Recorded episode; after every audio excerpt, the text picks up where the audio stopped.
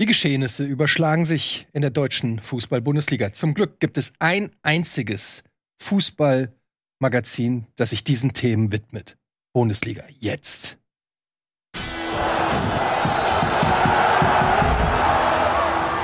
Herzlich willkommen zu Bundesliga und ihr seht es schon, es ist eine komische, für mich ist auch eine komische Situation gerade. Ähm, da ist der Hauptmoderator Nils Bohmhoff. Schönen guten Tag.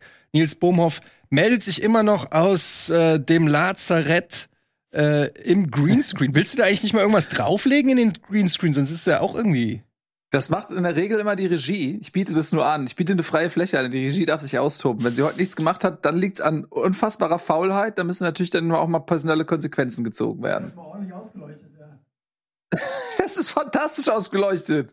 Wow. Okay, also Nils ist immer noch krank, wie ihr hört. ähm, du warst ja schon quasi fast auf Mega mich wieder nach Hause geschickt ähm, ja. mit deinen äh, Keimen und Zellen. Und äh, Tobi Escher ist natürlich auch am Start und Nico wird heute nichts, glaube ich. Nico wird heute nichts, der ist aber bei Bundesliga dabei und er hat uns diese grüne Farbe hier hinterlassen.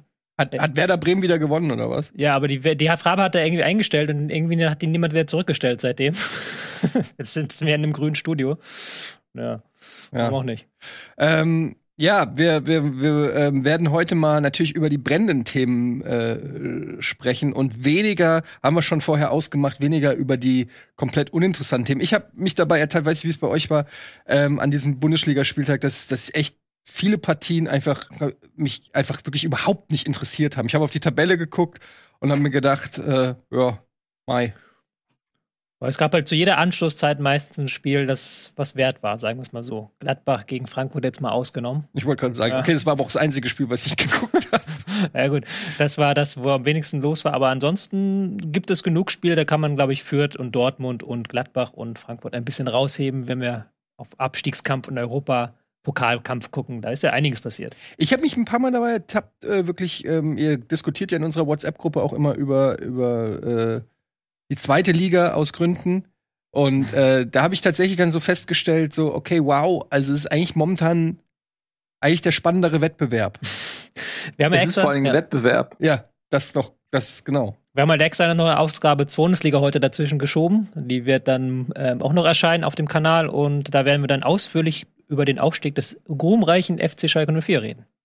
Schalke ist aufgestiegen. Welcome back in der Bundesliga, das kann man an der Stelle schon mal sagen, egal ob man den Verein mag oder nicht. Ich glaube, wir sind uns alle einig, dass das ein Verein ist, der in die Bundesliga gehört, Nils. Ja, definitiv. Da muss man natürlich jetzt auch ähm, als direkter Konkurrent äh, so ein bisschen äh, fair bleiben. Natürlich hätte ich mir aus rein sportlicher Sicht aus der Perspektive des HSV gewünscht, wenn St. Pauli das Spiel gewonnen hätte. Äh, das klingt jetzt erstmal absurd vielleicht, aber natürlich hätte dann rein rechnerisch ähm, der HSV noch Chancen gehabt, direkt aufzusteigen. Deswegen ähm, hätte ich es begrüßt, wenn St. Pauli gewinnt und dann äh, Schalke gegen Nürnberg in der Pflicht ist, äh, drei Punkte zu holen. Äh, deswegen war ich erstmal ein bisschen beleidigt, dass ähm, das Spiel so ausging. Ausführlich sprechen wir dann bei Bundesliga drüber, aber natürlich hast du völlig recht, dieser Verein mit den Fans und mit der Relevanz äh, gehört natürlich in die erste Liga und tut der ersten Liga sehr gut und deswegen natürlich auch Glückwunsch nach Gelsenkirchen. Herzlich willkommen zurück in der ersten Bundesliga. Es waren auch schöne Bilder, muss ich sagen. Wenn man da die Fans sieht, die da teilweise nackt über den Rasen gerannt sind und äh, wunderschön, ja. Es war wirklich wunderschön. Und dann auch ein Mike Biskins, der glaube ich auch äh, jemand ist, ähm, dem man das gönnt.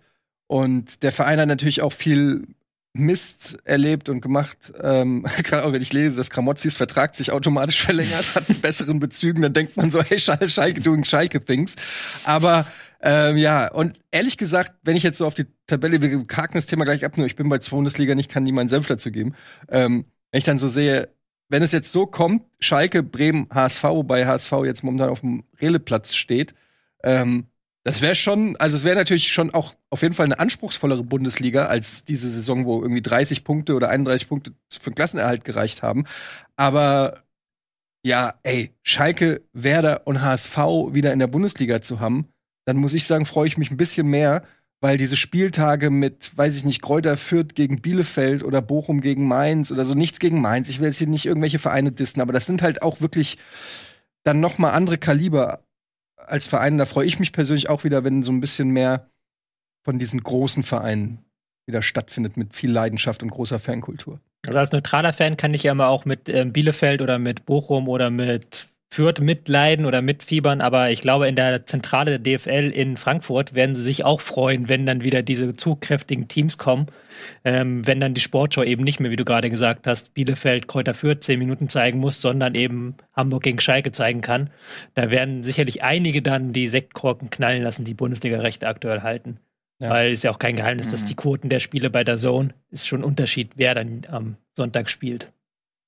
Einfach, ich muss sagen, ähm, aus Zweitligasicht ist, finde ich das fast ein bisschen schade, weil äh, ich gehe, stand jetzt natürlich davon aus, dass der HSV den Aufstieg nicht schaffen wird, weil sie, naja, ihr, ich weiß, ihr lacht mich aus, ähm, aber ich denke, ich bin immer noch derjenige, der näher an der Realität positioniert ist mit seinen Prognosen als ihr, weil der HSV natürlich aller Wahrscheinlichkeit nach, wenn er gegen äh, Rostock gewinnen sollte, Relegation spielt. Und wenn man sich angeschaut hat, da können wir ja fast schon eine Brücke in die Bundesliga schlagen, wie Stuttgart äh, jetzt auch gegen die Bayern gespielt hat, äh, dann ist es fast egal, ob Stuttgart oder Hertha in der Relegation als Gegner wird. Der HSV oder auch Darmstadt wären großer Außenseiter. Und deswegen gehe ich mal davon aus, dass die Chancen, dass der HSV in der zweiten Liga bleibt, halt rein prozentual deutlich niedriger sind, ähm, äh, deutlich höher sind, dass sie in der zweiten Liga bleiben, so rum. Ähm, aber was ich eigentlich sagen wollte, ist, dass natürlich jetzt mit dem Verlust von Stuttgart und vermutlich Bremen äh, der, die zweite Liga natürlich auch etwas unattraktiver wird, was schade ist, weil ja dann auch aus der Regionalliga, also aus der dritten Liga, ähm, mal wieder interessante Vereine hochkommen. Also Kaiserslautern ähm, eventuell über die Relegation gegen Dresden, muss man mal gucken, aber Braunschweig wird hochkommen. Gut, Magdeburg ist jetzt nicht die große Nummer, aber spielen auch einen schönen Fußball unter Titz. Ähm, also die zweite Liga verliert auch einiges an Attraktivität, weil es schade ist, weil das nämlich eine richtig, richtig interessante und spannende Liga ist. Ja, ich muss mich jetzt zurückhalten, da nicht irgendeinen Spruch, das ist so eine gute Vorlage. Aber ähm, ich glaube ja da nach wie vor daran, dass der HSV aussteigt. Ich habe ja es nie bezweifelt, auch wenn du natürlich die Statistiken auf deiner Seite hast. Aber Fußball ist nicht immer Mathe. Fußball, äh, Fußball ist manchmal, das ist das Schöne daran. Ja. Ähm, und am Ende wir haben schon gesagt, wir gehen essen, wenn die Eintracht äh, einen äh, Titel holt und der HSV aufsteigt, wenn wir beide noch mit einem Grinsen aus, aus diesen Saisons hervorgehen. Aber ja, leider ist bei solchen Situationen auch immer natürlich viel Potenzial für Enttäuschung. Ne? Gerade wenn man was erreichen kann, wenn man dann nicht schon vor drei Wochen oder so einen Haken an die Sache gemacht hat, genau wie der HSV, der hat jetzt wieder natürlich ähm, ja, äh, Luft gewittert äh, und ähm, bei der Eintracht genauso, ne? Alles wird gefeiert und gejubelt, aber wenn sie das Finale verlieren, dann äh, ja, spielen sie, haben sie die Saison auf dem 14. Saisonplatz abgeschlossen. Natürlich bleiben da ein paar schöne Momente, aber was ich sagen will, ist, dass solche Chancen auch immer ja, Chancen birgen, um, äh, um ja, ja, wir werden auch noch über Europa League reden heute, keine Sorge, wir werden noch über zweite Bundesliga reden, bei zweite Bundesliga, aber lass uns doch mal, wo wir gerade beim Thema Abstiegskampf sind, ja. dabei bleiben, beim Thema Stuttgart gegen Bayern, die jetzt einen überraschenden Genau, da hat der Nils ja auch gerade schon gesagt, so wie Stuttgart da aufgetreten ist, äh, ist das natürlich dann auch zumindest für die Relegation kein, kein Gegner, wo man sagt, das wird leicht. Ähm, war denn jetzt Stuttgart so gut oder sind die Bayern immer noch nicht mehr äh, so ganz da? Es schwebt ja auch so ein bisschen der Begriff der Wettbewerbsverzerrung immer wieder äh, so durch den Raum. Ähm, wie seht ihr das? Hm.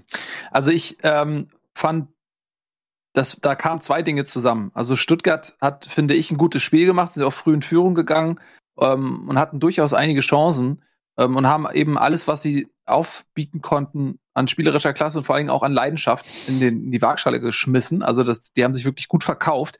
Aber man muss sagen, zum einen hatten sie Glück, ne, weil die Bayern natürlich auch dreimal Aluminium getroffen haben. Also die hatten ihrerseits eben auch viele Chancen, die sie teilweise mit Pech auch einfach nicht genutzt haben. Also wenn du wirklich drei Alu-Treffer hast, das ist, kannst du dich nicht beschweren, wenn du am Ende verlierst. Ähm, aus der Sicht der Stuttgarter. Und dann muss man sagen, ja, die Bayern, die sind zwar eigentlich in Bestbesetzung aufgetreten, da hatte man schon das Gefühl, dass auch die Ansprache Magatz, der ja schon strategisch klug, der äh, alte Bundesliga-Veteran, hatte ja im Vorfeld gesagt, ähm, er befürchtet, dass die Bayern schon in Schnapslaune sind und nicht mehr ernst machen gegen den direkten Konkurrenten, womit er natürlich ähm, schon ein Stück weit dafür gesorgt haben dürfte, dass Nagelsmann sich diesen Vorwurf dann nicht ähm, gefallen lassen möchte am Ende und dementsprechend auch wirklich das Beste aufgeboten hatte, was der Kader hergegeben hat. Und aber dennoch muss man sagen, also wenn es für die Bayern wirklich noch um was gegangen wäre, kann ich mir vorstellen, hätten sie noch mal eine Schippe mehr draufgelegt, sodass dann doch diese Terminierung Stuttgart sicherlich in die Karten gespielt hat. Ähm, aber das war, sie haben sich diesen Punkt auch, finde ich, durchaus verdient. Ähm, gestern dann groß bei Twitter dann auch dieses Thema Wettbewerbsverzerrung getrendet, war Top-Trend dann, weil natürlich dann viele Hertha-Fans sich beschwert haben. Und das heißt, mhm. die Bayern schenken ja immer ab, wenn sie schon Meister sind. Ähm, damit möchte ich einmal kurz aufräumen, weil die Bayern haben eigentlich eine sehr gute Bilanz in den letzten Jahren gehabt, wenn sie Meister waren. Ähm, das war damals bei Guardiola war das ja mal ein Problem da, dass sie die Saison dann so ein bisschen hergeschenkt haben, weil sie Meister waren und dann dadurch mhm. auch ein bisschen in der Champions League diese letzte Galligkeit gefehlt hat. Aber in den Jahren danach, seit 2016, haben sie von ähm, haben sie von 14 Spielen, als sie bereits Meister waren, haben sie 12 gewonnen eins unentschieden gespielt gegen Freiburg, das weiß ich noch, das war ein ganz enges Ding. Und dann halt dieses eine Spiel verloren, damals wisst ihr noch 1-4 gegen Stuttgart. Aber das war das einzige Spiel, was sie jemals halt in diesen fünf Jahren verloren haben. Und in dieser Saison ist es aber jetzt so, dass sie jetzt aus zwei Spielen nach der Meisterschaft nur einen Punkt geholt haben. Was jetzt eher, glaube ich, nicht so sehr für so ein allgemeines, die Bayern schenken immer ab, wenn sie Meister sind, sprechen, sondern es spricht, glaube ich, eher gegen diese Mannschaft konkret. Also gegen die, diese Mannschaft, die ja auch in diesen Spielen Probleme zeigt, die vielleicht in der Wochen davor nicht ganz so extrem waren, aber die ja auch schon da waren. Also, dass die Bayern keine gute Konterabsicherung haben, darüber haben wir auch schon gegen Villarreal geredet, da haben wir auch schon öfters drüber geredet dieses Jahr.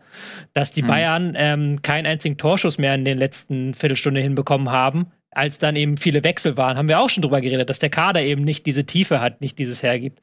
Ähm, dass Nian Su halt komplett neben sich steht in diesem Spiel, überhaupt zeigt, dass er keine Alternative ist in dieser aktuellen Form, mit dieser Nervosität, ist ja auch etwas, worüber wir schon lange reden. Also kommen jetzt so Dinge zusammen, die Aber nicht komplett nicht neu Süle? sind. Das verstehe ich nicht. Na, die Idee war halt, dass man die eine mögliche Verteidigung für das nächste Jahr sich einspielen lässt, hat Nagelsmann so gesagt. Süle geht ja jetzt weg, wurde auch verabschiedet. Und Dafür ist die Sommerpause da. Ja, gut, aber die, wenn du Meister bist und du hast ja. einen Spieler, dem du nächste Saison vertrauen willst, dann will ich das schon ein, dass du dann aber, sagst, Süle muss jetzt nicht den Start Aber dann sind wir ja wieder in dem Bereich, wo man hinterfragen kann, ob das dann wirklich die beste Elf ist. Aber das war eine Position. Eine ansonsten Position. waren, ansonsten aber es war die, entscheidend. Ja, aber sonst sind das halt, ist das tatsächlich die beste Elf, die du bei den Bayern aufstellen ja. kannst. Mit Müller, Coman, Nabri, Lewandowski, Goretzka, Kimmich, Davis, Upamecano, Pavard, das ist und Neuer auch im Tor. Also es war ja wirklich die beste Elf. Ist nicht so, dass die da jetzt mit einer B11 gespielt haben, bis auf mhm. Nianzu.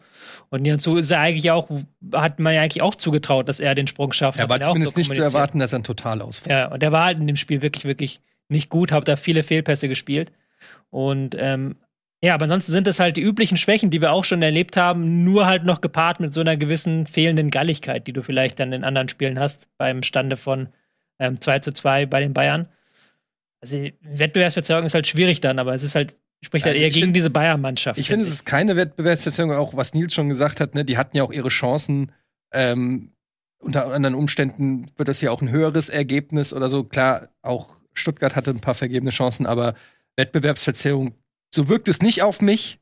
Ähm, vielleicht natürlich auch einfach, sind die jetzt auch gar nicht mehr in Topform, wenn du einfach dann auch Urlaub machst, wenn du vielleicht auch einfach nicht mehr im Training so 100% dabei bist. Weil Wettbewerbs Wettbewerbsverzerrung ist für mich so was Vorsätzliches, ne? So dass du wirklich sagst, äh, wir geben jetzt extra weniger, ähm, um eben anderen im Wettbewerb irgendwelche Chancen zu ermöglichen. Das sehe ich hier nicht, aber dass die Bayern nicht mehr in Topform sind, ist, glaube ich, auch klar erkenntlich. Jetzt ist halt die Frage, haben wir die Tabelle?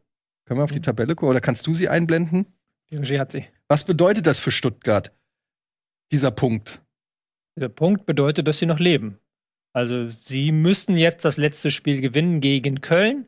Und wenn Hertha dann gleichzeitig verliert, dann sind sie, haben sie den Klassenhalt gesichert. Aber vor allen Dingen bedeutet das, dass sie praktisch jetzt auch schon die Relegation planen können. Das, es ist ein sehr unwahrscheinliches Szenario, dass Stuttgart mit drei Toren verliert am letzten Spieltag und Bielefeld mit vier Toren gewinnt. Dann könnte Bielefeld noch Stuttgart einholen bzw. überholen. Ähm, ist halt sehr unwahrscheinlich. Zumal Bielefeld, glaube ich, gegen Leipzig spielen muss. Ne? Bielefeld spielt gegen Leipzig ja. und Stuttgart gegen. Leipzig geht es noch um was? Ja. Also mhm. da ist halt also. die Wahrscheinlichkeit sehr, sehr gering. Also ist der Punkt schon sehr, sehr wichtig für Stuttgart, um halt noch ähm, nicht am letzten Spieltag den Totalgau erleben zu können. Man kann sogar noch was hoffen, in das letzte Spiel nochmal richtig geilig reingehen. Und das hat ja auch Nils schon gesagt, sie haben ja jetzt eine gute Leistung gezeigt, auf der sie aufbauen können. Weil selbst wenn die also Bayern. Also es ist tatsächlich. Ja. Ähm, Entschuldigung, ich sehe ja, euch nicht. das ist mir ein bisschen schwierig. Alles gut. Ähm, ähm, also dieser Punkt ist immens wichtig. Das ist nicht nur so ein oh, nice to have, sondern äh, wie Tobi auch schon sagt, also sie haben damit im Prinzip die Relegation sicher. So. Ähm, und äh, du kannst eben wirklich noch auf die, auf den direkten Klassenhalt hoffen, weil die Hertha spielt in Dortmund. Und das ist jetzt der Saisonabschluss für Dortmund. Die spielen zu Hause, vielleicht das letzte Spiel von Haaland und so weiter. Ähm, und da kann man schon irgendwie hoffen, dass die Dortmunder da jetzt noch mal ein, irgendwie ein versöhnliches ähm, Ende haben wollen und noch mal richtig äh, Gas geben für die Zuschauer, was abliefern wollen, sodass es für, für Berlin unter Umständen nicht leicht wird. Also du kannst wirklich als Stuttgarter hoffen, dass die Hertha da verliert. Und dann aufgrund des Torverhältnisses musst du lediglich dein Heimspiel gegen Köln gewinnen. Und das ist natürlich auch kein Selbstläufer, weil Köln gut drauf ist. Für Köln geht es noch um Platz 6. Äh, sie können somit die ähm, Euroleague-Qualifikation irgendwie schaffen.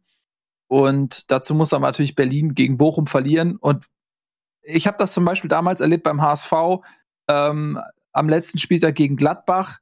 Äh, da ging es für Gladbach auch noch um die Euroleague. Und als dann aber auf den Stadionbildern äh, zu sehen war, dass äh, die direkte Konkurrenz ihre Hausaufgaben macht und Gladbach damit raus ist, da ist so die Spannung der Gladbacher abhanden gekommen und die haben nichts mehr gemacht.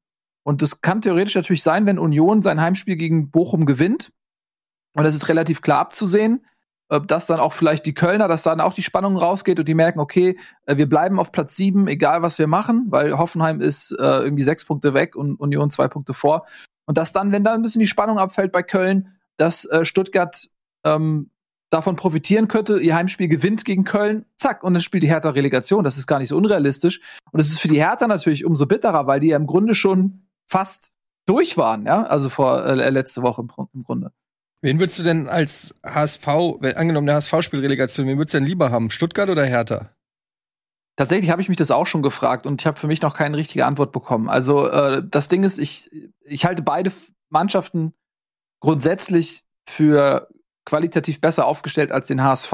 Ähm, so dass egal gegen wen der HSV spielt, er wäre natürlich Underdog. Aber ähm, ich habe das ein bisschen das Gefühl, dass das Hertha Labiler? Ja, die, dass, die, dass die noch ein bisschen instabiler sind, ja. so die, dass da die, die Panik noch ein bisschen größer ist.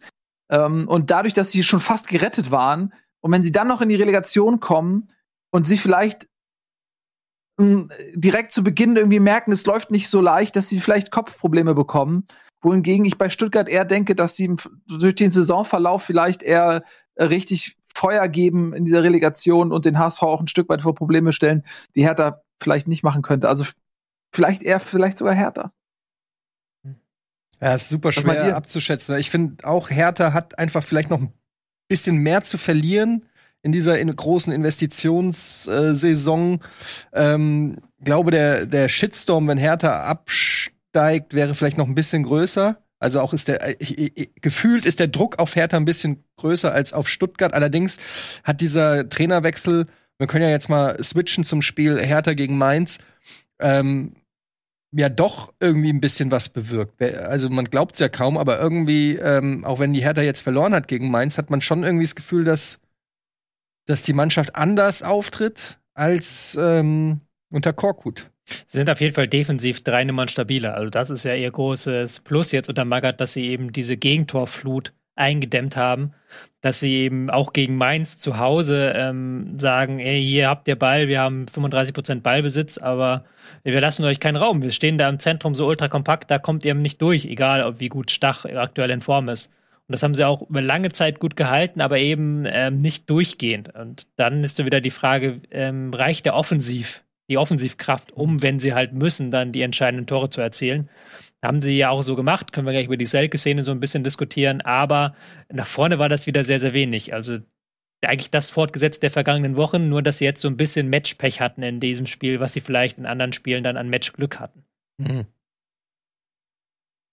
Ja, ich habe das Spiel leider auch nicht gesehen, nur die Zusammenfassung.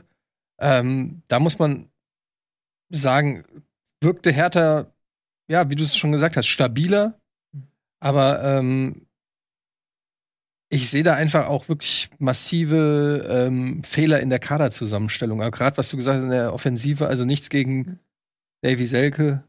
Aber wenn das irgendwie dein bester Stürmer ist. Man hat ein gutes Spiel gemacht jetzt, muss ja, man lassen. aber come on. Wie fandet ihr die Szene mit dem Elfmeter? Weil da hat der Davy Selke hat sich ja nachher fürchterlich aufgeregt, auch als er die Bilder noch gesehen hat mit dem äh, leichten Schubser. Freddy Bobic hat ja nachher gesagt, naja, er nimmt die beiden Hände zur Dings, da soll er sich nicht aufregen. Also Freddy Bobic ist seinem eigenen Spieler da an den Rücken gefallen. Aber so hat er natürlich für viele Diskussionen gesorgt. Mhm. Naja, wenn du Also das, das ist eine Szene, die siehst du, glaube ich, jeden Spieltag hundertmal. Äh, es kommt eine Flanke rein, der Stürmer äh, setzt sich vom Verteidiger ab, indem er quasi ihn mit beiden Händen wegdrückt, sich dadurch auch vielleicht ein bisschen Schwung äh, mitnimmt, auf jeden Fall aber den Raum mitnimmt, äh, sich einen Meter vom Verteidiger abzusetzen und dann zu köpfen. Das siehst du ständig.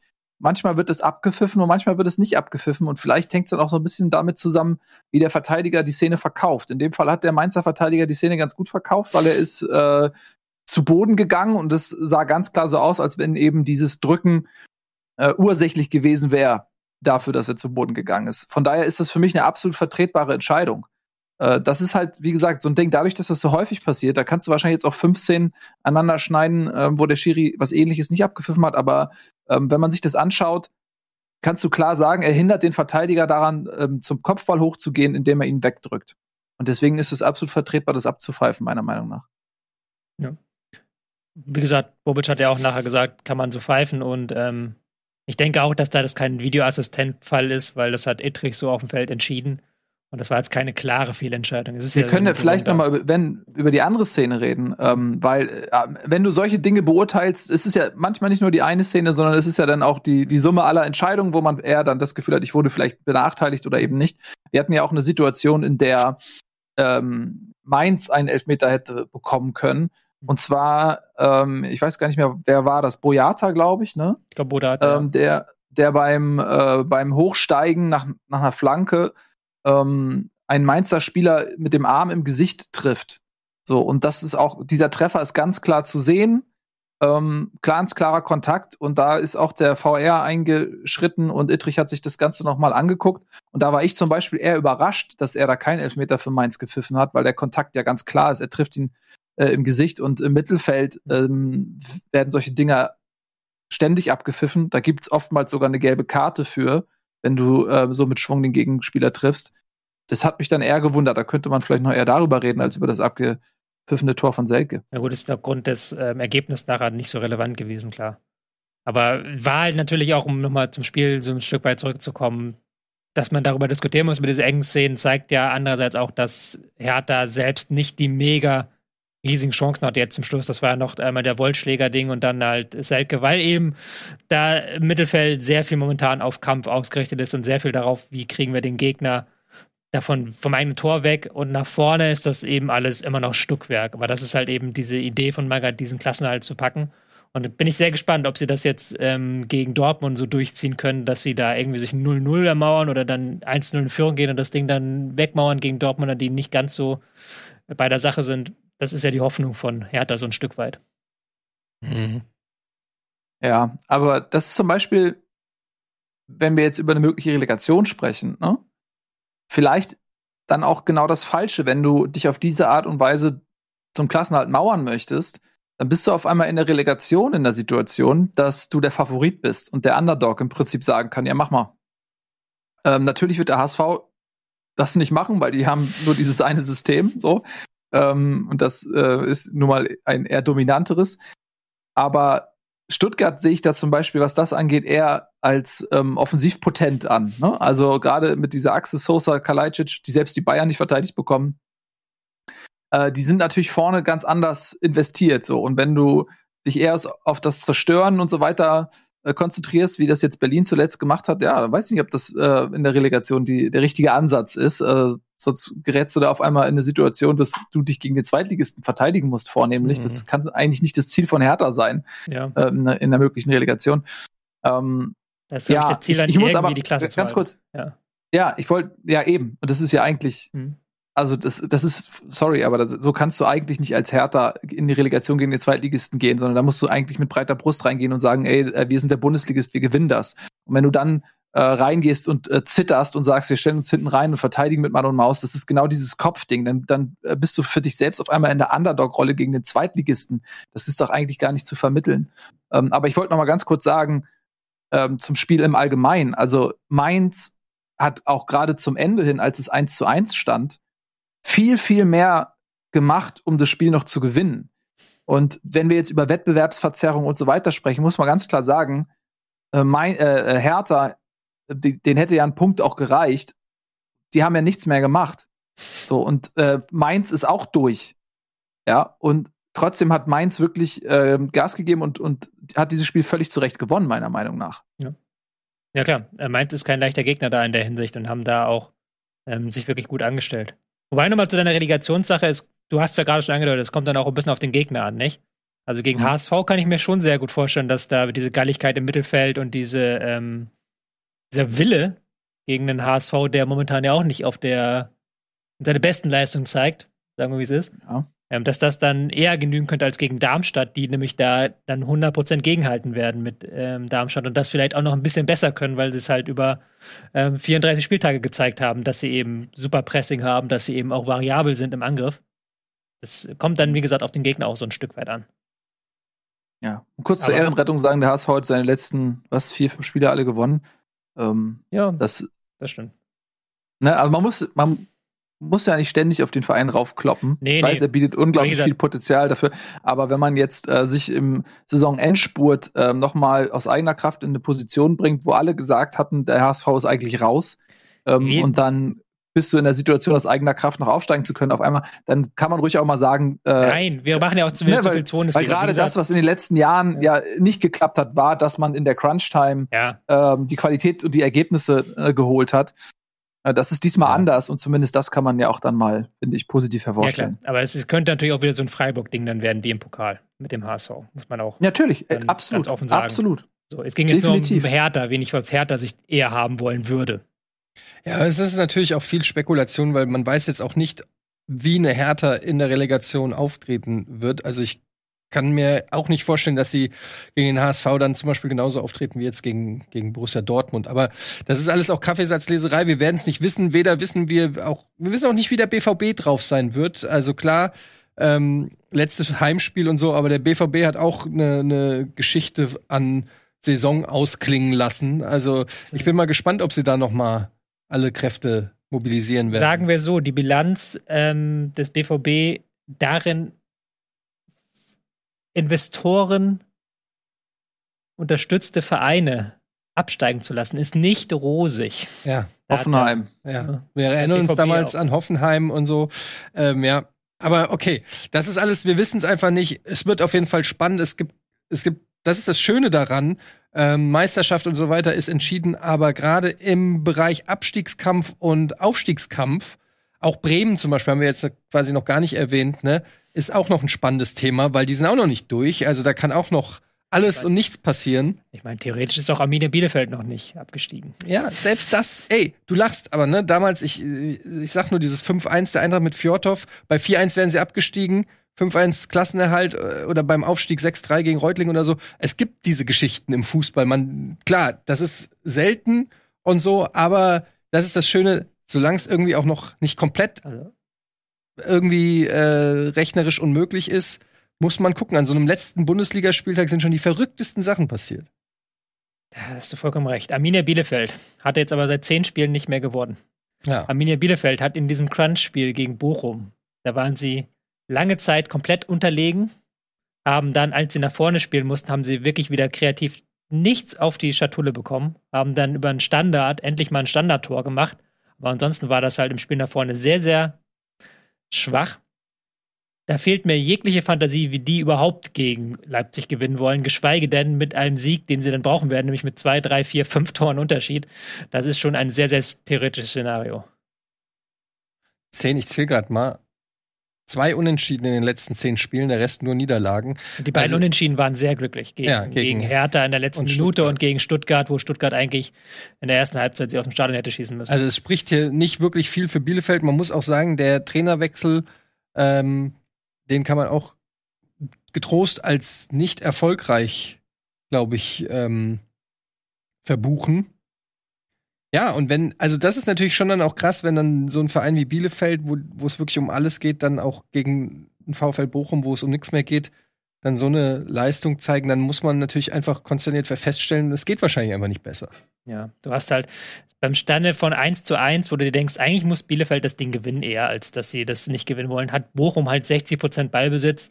Bielefeld macht nur sehr wenig im Angriffspressing gegen Bochum, die ja als auch nicht die Mannschaft sind, die eigentlich den Ball super laufen lässt. Bochum hat ein richtig gutes Spiel gemacht, muss man sagen. Spielerisch haben sehr viel ähm, Pantovic halb rechts mit Asano sehr, sehr gut harmoniert. Ähm, mussten sich bei Ortega bedanken. Aber auch wenn du halt in diesem entscheidenden Spiel dann wirklich erst ab der 75. anfängst, mal offensiv zu machen und irgendwie denkst, okay, vielleicht kriegen wir das 1 zu 1 noch, vielleicht, dann ist das eben zu wenig, um den Klassenhalt zu erreichen. Ich glaube, für die Bielefeld-Fans ist es, glaube ich, jetzt noch ein bisschen blöder, jetzt eine Woche hier noch mit dieser minimalen Resthoffnung zu leben, anstatt schon zu wissen, okay, es ist weg, es ist aus, es ist vorbei. Also sagen wir mal ehrlich, ja. es gibt keine Hoffnung mehr. Also äh, Bielefeld ist äh, abgestiegen, weil, ja, also wie gesagt, es geht, für Leipzig geht es um was, kannst du nochmal wiederholen. Ähm, wenn Leipzig das Spiel gegen Bielefeld verliert und äh, Freiburg gewinnt sein Spiel gegen Leverkusen, die schon sicher auf Platz drei sind, also Leverkusen ist auf drei festgesetzt. So, vielleicht geben die dann auch nicht mehr alles. So, dann kann Freiburg natürlich auch mal dieses Spiel gewinnen. Dann sind die äh, bei 58, Leipzig ist bei 57. Also die, die müssen mal mindestens einen Punkt holen gegen Bielefeld. Und das ist völlig undenkbar, dass sich äh, Leipzig am letzten Spieltag gegen Bielefeld die Champions League nimmt. Und es ist noch undenkbarer, dass Bielefeld nicht nur gewinnt, sondern auch so gewinnt, dass das Torverhältnis von ähm, minus sieben im Vergleich zu Stuttgart so korrigiert wird, dass sie dann noch vorbeiziehen können. Also das äh, können wir uns, glaube ich, 1-0 äh, abschminken und 1-0 für Bielefeld und ja. Dortmund schießt 6-0. Nee, Köln schießt 6-0. Was? Köln. Köln, ah ja, okay. Ah ja, stimmt, Köln. Ja. Okay, also ja, das, äh, das können wir, ja, also ganz ehrlich. Und das ist vor allen Dingen, und ich, ich muss noch mal kurz zu diesem Bochum-Spiel zurückkommen, weil wenn du äh, jetzt Bielefelder Spieler bist und du spielst, du siehst ja auch den Spielplan. Und du weißt, ey, du musst dieses Spiel gewinnen. Das ist ein Pokalspiel im Grunde genommen für Bielefeld. Das ist die letzte Chance, die Klasse zu halten. Und du musst da alles, was du hast, reinschmeißen. Weil ein Unentschieden ist zu wenig. Guck mal, jetzt hat Stuttgart, okay, Stuttgart hat jetzt einen Punkt gegen die Bayern geholt, damit war nicht unbedingt zu rechnen. Aber äh, selbst bei einem Unentschieden, wenn Stuttgart ver verloren hätte und bei 29 ist und Bielefeld holt ein Unentschieden, ist bei 28, bist du immer noch auf dem Platz 17 und dann ist die Wahrscheinlichkeit, dass du gegen Leipzig gewinnst, immer noch verschwindend gering. Selbst ein Unentschieden gegen Leipzig hätte dann nicht gereicht, weil der wäre Bielefeld bei ähm, ähm, 29 äh, gewesen ne? und Stuttgart auch bei 29. So, und das Torverhältnis ist immer noch schlechter. So, das heißt, du musst dieses Spiel gegen Bochum gewinnen. Und wenn du dann in den letzten 30 Minuten irgendwie steht 1 zu 1, dann musst du doch um dein Leben rennen und musst um dein Leben kämpfen und da musst alles, was du hast, musst du reinschmeißen. Und das hat man ja nicht unbedingt gesehen. Hm. So. Ja. Oder? Ja, ja, ja. Ist natürlich auch ein bisschen durch diesen komischen Spieltag, dadurch, dass du jetzt den vorletzten Spieltag nicht mehr alle Spiele gleichzeitig hast, sondern äh, Bielefeld zuerst gespielt hat. Und dann ja auch lange Zeit noch die Überlegung, wenn sie jetzt einen Unentschieden geholt hätten, dann wäre es wieder anders gewesen, weil sie hätten, aber es ist wieder viele Konjunktive. Und du hast schon gesagt, eigentlich hätten sie es wie ein Pokalspiel angehen müssen. Und offensiv ist das halt zu wenig. Das ist ja schon seit Wochen, sagen wir das hier. Ähm, du musst halt offensiv ein bisschen was anbieten können. Und da haben sie momentan überhaupt nichts anzubieten. Und damit. Ich glaube, wenn man auch die, die Saison als Ganzes sieht, dann muss man auch sagen, dass das schon auch okay ist, wenn du, ähm, wenn du sagst, dass Fürth und Bielefeld absteigen. Ich glaube, da, ähm, da rückt man keinem Verein zu nahe. Klar wünscht man dann immer irgendwie, drückt man die Daumen für den Underdog oder so, aber also ja, tut mir leid, liebe Bielefelder und Fürther Fans, aber wenn ich dafür den HSV und Werder Bremen oder Schalke wieder zurückkriege, dann ist das ein Trade, auf den ich mich einlasse. Und ähm, ich habe keine Sympathien für irgendeinen dieser Vereine, abgesehen davon, dass es Traditionsvereine sind und ich mich immer freue, wenn große Traditionsvereine in der Bundesliga spielen.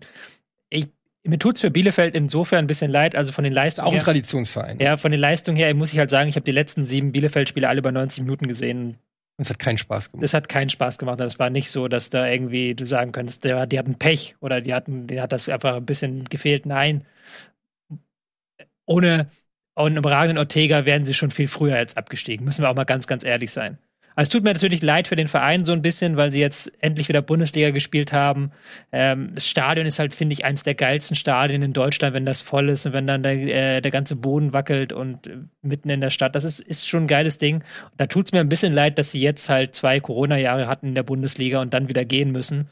Und ähm, mhm. viele Heimspiele gegen Bayern oder gegen Dortmund gar nicht ausverkauft sein konnten. Das tut mir so ein bisschen leid für Bielefeld, mhm. weil da, da finde ich eigentlich, hat die Stadt und die Fans hätten da was Besseres verdient, was das angeht. Aber rein sportlich gesehen habt ihr völlig recht. haben sie in dieser Saison einfach viel zu wenig angeboten, um den Klassenerhalt zu sichern. Und maximal werden sie auf 30 Punkte kommen. Das ist ja schon eine sehr, sehr schlechte Ausbeute, sagen wir, wie es ist. Mhm. Selbst wenn sie damit noch jetzt irgendwie mit einem Wunder die Relegation schaffen, ist das eine sehr, sehr schlechte Ausbeute. Ja.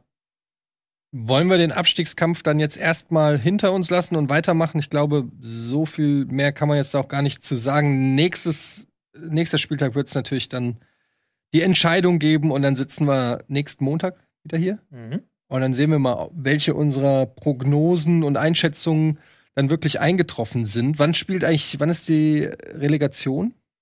Äh, die Woche danach, also glaube ich. 19. Glaub, meine ich und ich glaube 24. oder sowas. Ja, okay. ich glaube am Montag, also ich glaube irgendwie Donnerstag. Oh Gott, Donnerstag und Montag ist es, ja. Donnerstag ja. der 19. und dann Montag, der rechne ich kurz aus. 23. Ich glaub, 23. Oh, ey, Relegation, das ist das Schlimmste. Das ist so hardcore schlimm. Wann ist ähm, das Euroleague-Finale? Ist das schon nächste Woche oder? Nee, übernächste. Übernächste Woche. Ja. Am 15. Am 18. Dann? 18. 18. Was, 18. Bevor wir weggaloppieren, einmal ganz kurz, würde mich, würde mich, würde mich mal ähm, eure Prognose interessieren bezüglich Relegation. Wer, wer dort spielt, Stuttgart oder Hertha, was glaubt ihr? Ich glaube Stuttgart. Ich glaube nicht, dass Stuttgart Köln besiegen kann. Glaube, ich glaube tatsächlich Hertha. Also, ähm, ich glaube, dass Haaland noch mal aufdrehen wird irgendwie, das, ich glaube auch, dass der BVB gegen Hertha, wenn die wissen, dass sie so jetzt hier so ein bisschen befreiter spielen können, kann ich mir gut vorstellen, dass der BVB gegen Hertha gewinnt. Und Stuttgart, ja, Nils hat es vorhin schon gesagt, da sehe ich genau noch diese, dieses Flämmchen. Ich glaube, dass auch, äh, also es ist so viel Spekulation, aber wenn dann die Ergebnisse da bei Köln reinkommen und die sehen, wir können hier nichts mehr machen, wir Conference League ist auch ein gutes Ergebnis für uns. Ähm, und Stuttgart dann da äh, noch mal alles reinwirft. Ich könnte mir schon vorstellen, dass es ganz zum Schluss heißt, Stuttgart holt ein Dreier zumal zu Hause und Hertha verliert und dann hast du die Hertha in der Rede. Dein Tipp? Mhm. Ja, also ich halte es äh, für durchaus realistisch, dass Hertha noch in die Relegation abrutscht. Habe ich vorhin ja auch schon mal kurz gesagt. Ich glaube, also wenn ich mein Geld wetten müsste, würde ich es natürlich auf Stuttgart setzen. Deswegen, ich glaube, ich glaube, Stuttgart wird die Relegation spielen. Ähm, aber ich äh, halte die Sache noch nicht für entschieden. Ich glaube, wir dürften nicht unterschätzen den Köln-Faktor da an dem Ganzen. Mhm. Weil ich glaube, und das war jetzt auch schon am Wochenende gegen Wolfsburg so, ich glaube, Baumgart wird die anzünden. Mhm. Also der wird, ich meine das jetzt wortwörtlich, der wird einen Spieler anzünden und aufs Feld laufen lassen. weil der wird die so heiß machen. Die werden von der ersten Minute an da überfallartiges Pressing spielen. Die werden von der ersten Minute an jeden Ball nachjagen. Und Stuttgart hat jetzt in den vergangenen Wochen in diesen entscheidenden Spielen immer wieder das Problem, dass sie nicht gut reingekommen sind. Dass sie merklich nervös waren, dass die Taktik am Anfang nicht stimmte, dass sie da erst Anpassungen machen mussten. War ja auch am Wochenende wieder so, dass sie in der zweiten Halbzeit dann mit, einer, mit zwei Viererketten deutlich besser waren. Und ähm, ich glaube halt tatsächlich, dass eben nicht unterschätzen darfst, wie Köln da dann am Anfang Feuer gibt und dass die halt schon nach einer Viertelstunde 3-0 führen könnten, wenn es böse läuft für Stuttgart. So, dieser, dieser Köln-Faktor, mhm. über den, weil Köln hat ja auch noch was zu gewinnen. Köln hat ja auch noch irgendwie so eine Restchance, sich von der Conference League in die Europa League hochzuballern. Ja. Ich glaube, da können wir auch mal drüber reden jetzt über Köln, oder? Wenn wir jetzt zum Thema Europa übergehen. Ja. Wir können jetzt zum Thema Europa übergehen. Wollen wir erst kurz eine Werbung machen? Geht ja. das schon über Regie? Okay, machen wir kurze Werbung und dann gehen wir, ähm, gehen wir rü geben, geben wir rüber. Dann äh, widmen wir uns den europäischen Wettbewerben. Bis gleich.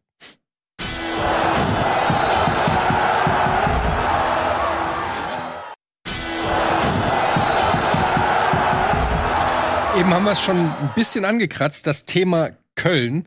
Ähm, trotz dass äh, die Spieler vielleicht angezündet wurden, hat es am Wochenende zumindest nicht gereicht gegen den VfL Wolfsburg 0 zu 1. Was war denn da los mit deinen Kölnern, die immer so geil sind, Tobi? Wie sind meine Kölner? Also Nils ist doch der hier, der, der immer sagt, wie geil er Köln findet und jede Woche wieder, das ist die geilsten. Ja, da stehe ich auch zu. Ja. Also äh, Köln hat äh, ist für mich die Mannschaft der Saison. Ne, neben einigen anderen, natürlich Union kannst du dazu zählen, ohne Frage, ist ja ganz klar. Aber ähm, ich spiele dieses Lied ja jede, jede Bundesliga-Folge wieder, wenn man sich anschaut, wo Köln die letzten Jahre herumgedümpelt ist, auf welche Art und Weise sie sich den Klassenhalt äh, fast schon ergaunert hatten. Ähm, und dann mit einer Truppe, die nicht namentlich verstärkt wurde, sondern ganz im Gegenteil eher noch Abgänge zu verzeichnen hatte, wie einen Bornau oder so, der dann noch eine ganz gute Rolle gespielt hat in der Innenverteidigung. Ähm, da, da so einen Turnaround zu schaffen und nicht nur tabellarisch so dazustehen, dass du am letzten Spieltag zumindest mal die Conference League sicher hast, sondern eben auch einen äh, teilweise begeisternden Fußball spielst. Und äh, Tobi nennt es, äh, der Trainer zündet die Spieler an und so ist es ja auch. Also was äh, die Kölner Fans äh, da jetzt geboten bekommen, das ist ja einfach äh, nicht mehr im Ansatz zu vergleichen mit dem Köln der letzten Jahre zuvor. Und deswegen bin ich von dieser Mannschaft total begeistert. Was ich eben, ich finde es einfach auch so toll zu sehen, was ein Trainer bewirken kann, ja. Das, was der aus dieser Mannschaft rausholt, wie der jeden einzelnen Spieler einschwört auf eine gemeinsame Sache. Und da siehst du halt, ähm, was das Potenzial, wenn du äh, mal das, qualitativ, das qualitative Grundgerüst nimmst, was Köln hatte und was daraus gemacht wurde. Und dann nur mit dem Trainerwechsel heraus ist diese Mannschaft nicht mehr wiederzuerkennen. So, diese Mannschaft würde gegen die, gegen die exakt selbe Mannschaft vom letzten Jahr 12-0 gewinnen wahrscheinlich. Einfach nur, weil in deren Köpfen sich was verändert hat. Und das ist natürlich zu 100% äh, Steffen Baumgart zuzuschreiben. Und sie haben jetzt auch gegen Wolfsburg ähm, ein leidenschaftliches Spiel gemacht. Sie haben genau das gemacht, was sie immer machen. Ich weiß nicht, ob das irgendwann zu verhindern ist, aber sie schlagen Flanke um Flanke. 50 Flanken oder so. 49. 49. Und natürlich sind viele von denen nicht brauchbar oder so, aber eine ganze Menge von denen werden tatsächlich gefährlich. Also natürlich ist Modest als Zielspieler da auch unverzichtbar. Und wenn er, klar hast du einen Andersen oder so, der auch sehr gut ist im Kopfballspiel und so, aber natürlich ist Modest als Zielspieler da, vielleicht der eine Spieler, den du nicht verlieren darfst mit diesem Spielstil. Weil du musst jemanden haben, der diese Flanken entgegennimmt. Und wenn du da keinen hast, dann ist das ganze Konzept natürlich nicht mehr in der Form äh, spielbar. Aber ähm, ich fand, sie haben auch gegen Wolfsburg trotz dieser Niederlage ein gutes Spiel gemacht. Und was du vor allen Dingen auch gesehen hast, und das finde ich fast dieses ganze Köln-Ding auch sehr schön zusammen, sie verspiel also sie verlieren dieses Spiel 1 zu 0. Und nach dem Schlusspfiff rennen die Köln-Fans aufs Spielfeld und feiern diese Mannschaft, weil die ganz genau wissen, was für eine unfassbare Saison die abgerissen haben. Und obwohl das eine bittere Niederlage ist, weil das natürlich tabellarisch bedeutet, dass sie jetzt hinter Union zurückgefallen sind, die ja ihr Spiel in Freiburg gewonnen haben. Äh, und sie, sie hätten mit einem Sieg ähm, Platz 6 quasi ähm, verteidigen können, wären dann punktgleich gewesen. Na, Freiburg hat ja verloren, das würde keinen Sinn machen. Aber sie, also sie wären auf jeden sie Fall. Wären punktgleich gewesen ähm, mit Freiburg. Fre punktgleich gewesen mit Freiburg und hätten sogar äh, die Chance auf die auf die auf Platz 5 gehabt. Ähm, Champions League ist außer Reichweite. Obwohl, na, bei einem Unentschieden, nein, nee, außer Reichweite. Champions League wäre, weil Leipzig, Freiburg gegeneinander spielen, wäre das außer Reichweite gewesen. Aber nee, sie nee, hätten auf jeden Fall mit einem Sieg Platz 5 angreifen können. Ähm, und obwohl das ja dann doch schon irgendwo ein bisschen täuschend ist, haben die Fans diese Mannschaft gefeiert, haben sie wirklich auf Händen getragen und mehr als Buch, also wirklich wortwörtlich auf Händen getragen. Modeste wurde durch Stadion getragen und so weiter. Und das, äh, ja, sensationell einfach, trotz der Niederlage.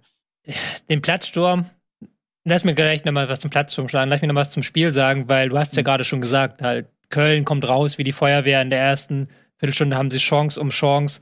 Wolfsburg kriegt überhaupt gar keinen Zugriff.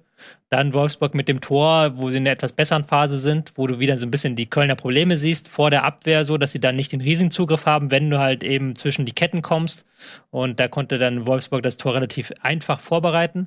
In der zweiten Halbzeit dann Flanke um Flanke und eigentlich hätten sie das Ding noch drehen müssen. Wolfsburg damit viel Glück und wenig Kontern, wenig Entlastung.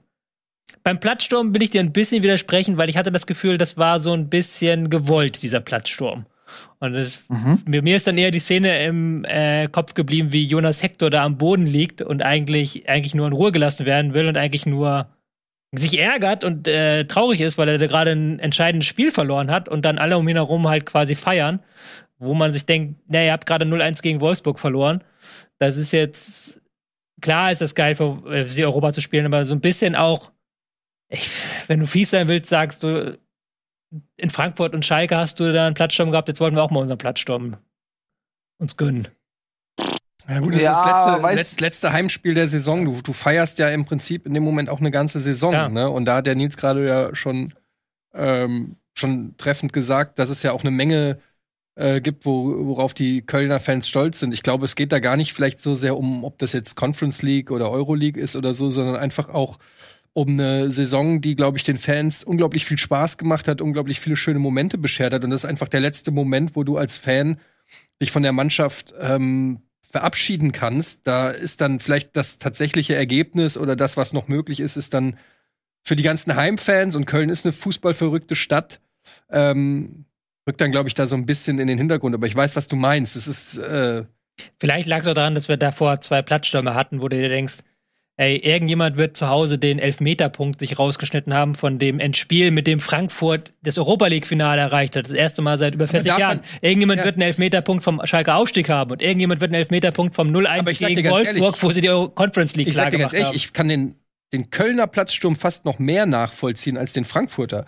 Klar, ja, weil es ist das Erreichen eines Finales, aber das aber es ist historisch, das Erreichen eines Finales. Ja, aber, aber ganz ehrlich, wenn wir das Finale nicht gewinnen, was ist es dann? Dann ist es, es eine ist, Finalteilnahme. Ja, okay, also weißt du, was ich meine? Du bei, während Köln hat den internationalen Wettbewerb sicher in der Tasche. Die haben de facto schon ja. was erreicht. Die Eintracht kann am Ende der Saison mit leeren Händen dastehen und viel Schultergeklopfe.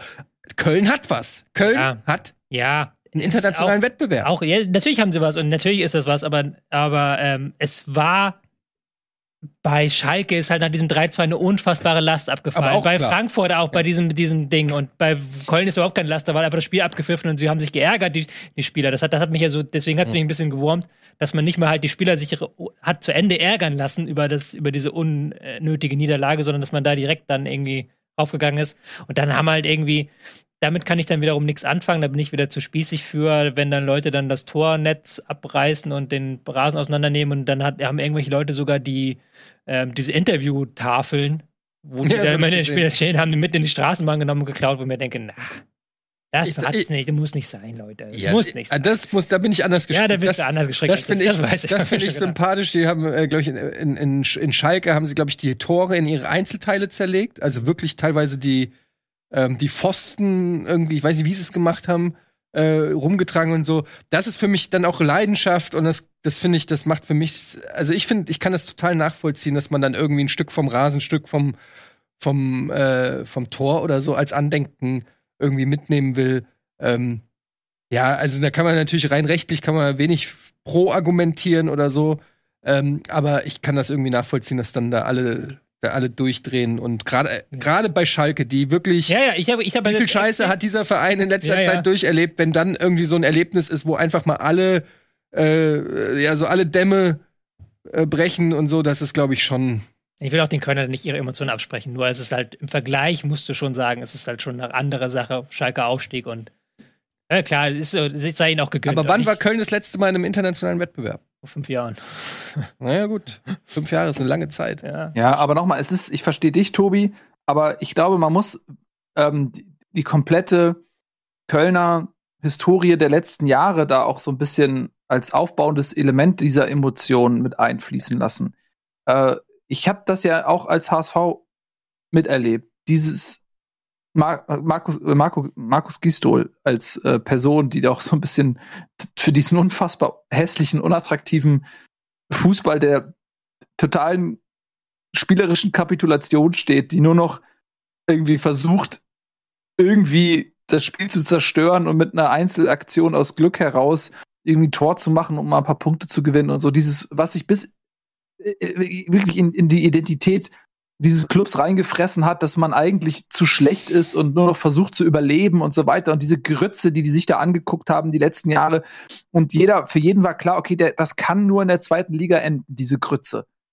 So, und, äh, und dann kommt diese völlige Transformation zu diesem Spaßclub. Was der abgefeiert hat da, also das, da, weißt du, das ist ja nicht nur die Tatsache, dass sie die Euroleague erreicht haben, das ist ja die Tatsache, das ist, ist eine Wiedergeburt dieses Vereins. Und ich glaube, dass die Fans da was zurückgeben wollten, dass sie einfach, das ist deren Saisonfazit gewesen. Deren Saisonfazit war, ey, Leute, was ihr diese Saison geleistet habt, ist unfassbar. Äh, wir feiern diese Saison gemeinsam. Das ist die letzte Möglichkeit, weil es das letzte Heimspiel ist. Und es ist, glaube ich, weniger jetzt nur diese, das Erreichen de, der Conference League, sondern das ist einfach ein Gesamt. Aber wie gesagt, äh, Ding. Ich glaube, es war halt ein bisschen gewollt auch. Das halt Spieler schon, die ersten Fans waren ja schon unten, als quasi das Spiel noch gelaufen ist und Köln noch verzweifelt versucht hat, das zu machen. Und die Kölner Spieler haben ja auch gar nicht mitgefeiert. Also Modest wurde ja zwischendurch getragen, aber später sind ja dann die Spieler relativ schnell abgehauen, weil die gesagt haben, ey, wir ärgern uns eigentlich viel mehr, dass wir jetzt hier das Spiel verloren haben. So, Verständlich. War, ja, ist, ist ja auch, bei der ist auch, spricht ja auch für die Kölner, dass die, für die Kölner Spieler, dass die gesagt haben, ey, ja, wir haben gerade eine richtig geile Chance hier uns verbaut. Ja. Ähm, in einem Spiel, in dem aus, wir deutlich aus, die bessere Mannschaft waren. Aus Spielersicht total verständlich. Also äh, das wäre auch völlig im Widerspruch dessen, was sie diese Saison geleistet haben, wenn ihnen jetzt diese Niederlage nicht zusetzen würde. Weil ich habe es ja gerade gesagt, tabellarisch ist das schon ein Riesenunterschied, ja. Ähm, ob du am letzten Spieltag noch ähm, irgendwie berechtigte Hoffnung auf, auf Platz 5 hast oder ob du jetzt irgendwie auf Platz 7 hängst. Das ist natürlich ein Riesenunterschied. Aber ähm, dennoch ist für mich Köln eine absolute Erfolgsgeschichte. Lass uns doch mal gucken, ähm, weil wir drehen uns so ein bisschen im Kreis, glaube ich, ja, bei, ja. Dieser, bei dieser Diskussion jetzt, bei diesem äh, Platzsturm, ähm, was wir da oben noch haben. Wir könnten ja zum Beispiel mal über Union noch mal reden. Was haltet ihr davon? Union gegen Freiburg. Das Spiel. Wollen wir, wollen wir noch einen Satz zu Wolfsburg eigentlich sagen? Wir haben jetzt ja, gar nicht, oder nicht? Also, ich glaube, das ist egal, nicht. oder? ja, das ist, glaube ich, vielleicht die, die Kategorie egal. Also, sie haben ja. sich gegengehalten, muss man ihnen lassen, aber bevor nächste Saison da der große Turnaround kommt, muss Kofeld noch viel Arbeit machen.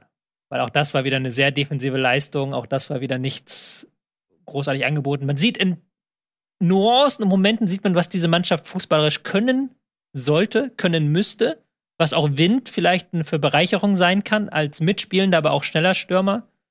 Aber es sieht man immer nur Nuancen. Und das müssen sie noch besser auf den Rasen bekommen. Und das war auch wieder ein eher glücklicher Sieg für Wolfsburg. Okay, genug zu Wolfsburg. ähm, welches Spiel wolltest du, Nils? Was hast du gesagt? Union. Äh, Union macht ja irgendwie Sinn, weil es ja auch direkt ja. äh, mit dem Kölner Spiel zusammenhängt und auch vor allem Freiburg beteiligt ist. Da haben wir direkt 5, 6, 7 diesen, diesen Dreikampf dort. Ja. Ähm, also da zusammen. war ich ein bisschen überrascht, muss ich sagen, weil Freiburg mit historischen Chancen auch einfach in den letzten Wochen als mental und auch spielerisch einfach super stark ähm, dann so eine Klatsche zu Hause gegen einen Verein, sag ich mal, der ungefähr auf Augenhöhe ist, davon mal jetzt nicht so wirklich auszugehen. Ja, Champions League und deutsche Städte, die mit FR anfangen, das ist keine gute Kombination. Hm. Champions League und Städte? Er meint Wolfsburg. Ich meine Wolfsburg. Die mit FR. Frankfurt, vergangene Saison. Freiburg macht doch jetzt quasi, Ach, oh wenn du Gott. so willst, dasselbe wie Frankfurt. Wenn Freiburg ja, ja. halt gegen Gladbach gewinnt oder jetzt gegen ähm, Union gewinnt, dann sind sie halt vor Leipzig. Absolut. Und das Krasse ist, ich meine, sie sind halt auch noch im Pokalfinale und wenn sie das verlieren, kannst du am Ende echt eine Saison haben, wo du zwar dann vielleicht Euroleague spielst, aber ich weiß ja, wie lange man dann noch drüber nachdenkt, welche Chancen man verpasst hat, wo man hätte, hätte sein können, wenn und so. Und da muss Freiburg jetzt auch ein bisschen aufpassen. Das Krasse ist ja bei Freiburg, dass sie ähm, in den letzten sechs Spielen haben sie 14 Gegentore kassiert. Das ist A, der schlechteste Wert in der gesamten Liga in diesem Zeitraum. Und B, sind das einfach mal ein Drittel ihrer gesamten Saisontore, die sie mhm. jetzt in den letzten sechs, also die sie seit April kassiert haben. Und in Erklärst du das? Ist das drei Spielen Kräfteverschleiß oder was? Ja, so ein bisschen, ein bisschen ähm, zu offensiv vielleicht, dass sie momentan zu offensiv denken, auch von der ersten Minute an, dass sie im Strafraum nicht gut verteidigen. Jetzt hat ähm, Union es sehr, sehr gut gemacht, die Lücken hinter Günther auszunutzen. Der hat wieder sehr offensiv gespielt. Freiburg hat das mit einer Viererkette gespielt, hat das dann nicht gut abgesichert und Geraldo Becker ist immer wieder sofort, hast du gesehen, wenn Günther geschickt wird, ist er sofort nicht zu Günther gegangen, sondern hinter ihn in die Lücke rein, um mhm. dann eben im Umschaltmoment bereit zu stehen. Und das haben sie sehr, sehr gut gemacht. Und sie haben jetzt gegen Union auch diese Flanken an zweiten, auf den zweiten Pfosten, die ja Unions Spezialmerkmal sind, haben sie schlecht verteidigt. Union wieder mal mit einem Außenverteidiger-Tor nach Flanke im Strafraum, was so ein bisschen ihr Trademark-Move ist, diese Rückrunde. Und ja, wenn du da nicht 100% defensiv drauf bist gegen Union und die ihr typisch solides Spiel machen, dann nützt es dir auch nichts aus Freiburger Sicht, dass du eine wirklich gute zweite Halbzeit spielst, weil du kannst nicht immer mit Moral umbiegen, dass du dir drei Tore einfängst in der ersten Halbzeit oder zwei Tore einfängst in der ersten Halbzeit, sondern da musst du dann eben abreißen lassen gegen eine defensiv starke Mannschaft wie Union, die das wirklich clever und sehr, sehr gut gemacht haben in diesem Spiel. Ja, bittere ja. Niederlage haben im Prinzip die Champions League hergeschenkt, wenn wir mal davon ausgehen, dass Leipzig das sich jetzt nicht mehr nehmen lassen wird. Sie haben ja noch eine ja. Chance, theoretisch, aber dafür müsste Leipzig in Bielefeld verlieren und Freiburg müsste gegen Leverkusen nee. gewinnen. Lass mal realistisch sein. Ähm, Freiburg hat die Champions League verspielt hm. und es ist so ziemlich das Bitterste äh, aus Freiburger Sicht, was passieren kann, wenn jetzt noch das, äh, das DFB-Pokalfinale verloren geht. Dann ist das eine Saison, die zu neun Zehnteln überragend war und am Ende alles weggeschmissen wurde. Und da kann auch Platz 5 nur bedingt drüber trösten. Das ist aus Freiburger Sicht natürlich ein Erfolg. Ich will es nicht schlecht reden. Das ist ein großer Erfolg. Natürlich haben sie nicht die Mittel, die Bayern, Dortmund, Leverkusen, Leipzig hat, die vor ihnen stehen. Wenn du sagst, okay, diese Mannschaften sind sportlich nicht zu erreichen, dann ist das, was sie jetzt dieses Jahr mit Platz 5 eventuell erreichen werden, das größtmögliche aus Freiburger Sicht. Großer Erfolg. Aber wenn du gegen Freiburg, äh, gegen Gladbach 2-0 hinten liegst, drehst dieses Spiel gegen Krisengladbacher, führst 3-2, ja, und kriegst dann in der letzten Minute den Ausgleich. Wenn du dann im direkten Duell gegen Union irgendwie da 3-0 zu Hause zurückliegst und das Spiel verlierst und dann guckst, okay, wenn du gegen Gladbach das Spiel einfach nur gewinnst, wenn du gegen Union Punkt meinetwegen holst, dann bist du auf Platz 4 und hast es in der eigenen Hand, Champions League zu spielen. Und da kann jetzt Christian Streich sich in Understatement einreiben, äh, wie er will. Das ist natürlich bitter aus Freiburger Sicht. Das wäre eine historisch einmalige Möglichkeit gewesen, Champions League zu spielen. Und deswegen ist das auf jeden Fall eine große Enttäuschung. Eine große, nee, aber es ist eine Enttäuschung so. Also ich finde schon, es ist eine große, weil deine, die Enttäuschung, das habe ich ja damals auch schon bei der Eintracht gesagt, wo ich gesagt habe, naja, come on, ist ja trotzdem eine gute Saison. Aber die Enttäuschung, die steht ja immer im Zusammenhang der Erwartung. Und die Erwartung verändert sich im Laufe einer Saison. Du kannst nicht mit der Erwartungshaltung von vor der Saison kommen und sagen, naja, ey, wenn dir vor einer, vor der, das ist der berühmte Spruch, wenn dir vor der Saison einer gesagt hätte, fünfter Platz, hättest du es unterschrieben. Das ist aber Bullshit, weil du musst den Verlauf nehmen. Und bei der Eintracht war das damals, weiß ich, wenn du, weiß gar nicht mehr genau die Zahlen, aber vier, fünf Spieltage äh, vor Schluss neun Punkte Abstand hast auf Platz fünf und dann nicht die Champions League holst, dann ist das eine Enttäuschung. Dann ist es eine Enttäuschung. Und wenn, genau wie es Nils gerade gesagt hat, wenn du 90 Prozent der Zeit bist du hier oben und dann äh, auf den letzten Metern, das ist wie wenn du beim Marathon, bevor du ins Ziel läufst, kurz vor der Ziellinie zusammenbrichst. Dann kann natürlich auch jeder sagen, wow, du hast ja 38 Kilometer, hast du durchgehalten. Aber das ist eine historische Chance und gerade wenn man auf die Tabelle guckt, wenn du diese Vereine da oben siehst, Bayern, Dortmund, Leverkusen, Leipzig, die sagen wir, wie es ist, die haben ein Abo auf die Champions League. Das ist in jeder Saison, in jeder Geldtabelle sind es die Top 4. Sie schneiden zu 80, 90 Prozent, wenn nicht mal irgendwo ein Glitch ist. Immer sind diese vier Vereine in den Top 4, kommen immer an die Champions League-Töpfe. Zwei von diesen Vereinen sind auch noch absolut dreckige Cheater-Vereine. Ähm, die eh noch Geldcheat haben. Ähm, es, es ist, und dann so ein kleiner Verein wie Freiburg, der es, dann schaffen könnte, in diese Phalanx dieser Riesenvereine zu kommen. Das ist eine Enttäuschung. Kann ich nicht anders sagen. Es ist eine Enttäuschung. Da ist dann auch egal, ob Euroleague. Freiburg wird immer mal wieder, auch in den nächsten Jahren, um die Euroleague mitspielen. Das sind, habe ich ja auch schon gesagt, da sind sechs, sieben, acht Vereine in der Bundesliga, die die Chance haben, in die Euroleague einzuziehen ähm, da kommt es dann auf Verletzungspech, auf Form, auf dies, das an. Aber da wird Freiburg immer mit in den Kreis, glaube ich, mittlerweile dazu gehören, die, wo man sagt, naja, man wird immer irgendwie sagen, einstelliger Tabellenplatz und vom einstelligen Tabellenplatz sind es dann noch zwei, drei Plätze bis zur Euroleague. Also, ähm, ja, ich sehe es wie nichts. Es ist eine Enttäuschung, vor allen Dingen, weil du es aus eigener Kraft hättest schaffen können gegen, gegen einen Gegner, der jetzt nicht unmöglich war zu besiegen. Streich war nachher ein bisschen sauer. Kann ich verstehen, weil es eine Enttäuschung war. Nein, nein, wegen des Schiedsrichters. so, ja, Schiedsrichters. Äh, auch, wegen der, auch wegen der Abwehrleistung hat er auch geschuld. Äh, aber äh, Schiedsrichter auch, weil es wurde ja ein Tor beim Stande von 1 zu 0 oder von 0 zu 0, wurde ja das Tor kassiert mhm. von Höhler war der den Ball hier oben hatte. Was ähm, aber Handspiel ist, so, weil der Ball war halt unterhalb der T-Shirt-Linie. Streich wollte das nicht ganz einsehen, eins, ähm, einsehen, aber ja, da hat er dann auch sich noch geärgert über den Schiedsrichter und ich glaube. Da haben wir übrigens auch die Szene gehabt. Ich habe es ja vorhin bei ähm, Davy Selke nochmal gesagt, dass sowas ständig passiert. Und ich hatte erst nämlich auch gedacht, dass er eventuell das Drücken mit beiden Armen Höhlers ahnden wird, der Schiedsrichter. Hm. Weil er hat sich ja den Abwehrspieler da schon also vehement vom Leib gehalten mit ausgestreckten Armen, ähnlich wie es Davy Selke gemacht hat. Und ähm, dass er am Ende dann das Handspiel ahnte, da hatte ich jetzt gar nicht so mit gerechnet. Aber das ist natürlich auch eine bittere Entscheidung, weil es jetzt nicht so ein eindeutiges Handspiel war. Ähm, wir hatten jetzt zum Beispiel bei dem Schalke-Spiel gegen St. Pauli im Stand von 2-0 für St. Pauli dieses äh, eine Tor von Schalke, was aberkannt wurde. Ähnliche Situation, aber da, da war es schon eher ein deutlicheres, etwas deutlicheres Handspiel. Bei Höhler, das war schon auch ein bisschen Pech, dass ihm der, der Ball dann äh, etwas unterhalb der T-Shirt-Linie auf den Arm fällt. Das hat ihm jetzt auch nicht so einen riesen Vorteil gebracht. Er hat sich jetzt, finde ich, den da jetzt nicht aktiv irgendwie in den Lauf gelegt oder sonst was. Das war schon auch ein bisschen Pech.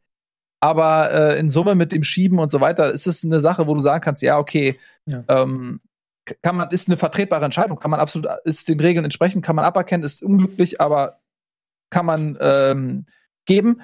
Aber es erklärt trotzdem nicht, dass Nein. Freiburg dieses entscheidende Spiel so deutlich auch verliert. Ähm, sie haben sich da von Union wirklich düpieren lassen teilweise. Du hast natürlich damit ähm, Avonie und äh, Becker auch zwei unglaublich starke Konterstürmer, beide sehr, sehr schnell.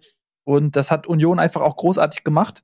Ja. Und äh, ich finde, da muss ja auch mal so ein bisschen, Eddie, du hast ja eh Christian Streich immer auf dem Kicker. Ich muss da auch mal so ein bisschen sagen, bei aller Sympathie und bei allem auch sportlich unfassbaren Erfolg, die Freiburg dies Jahr ähm, hingelegt hat. Also das, da würde ich mir von Christian Streich auch hier und da ein bisschen mehr Souveränität wünschen. Ich habe es auch beim Pokalspiel, da habe ich es mal über 90 Minuten auch gesehen, äh, beobachtet, dass wie Christian Streich teilweise da an der, an der Außenlinie wütet.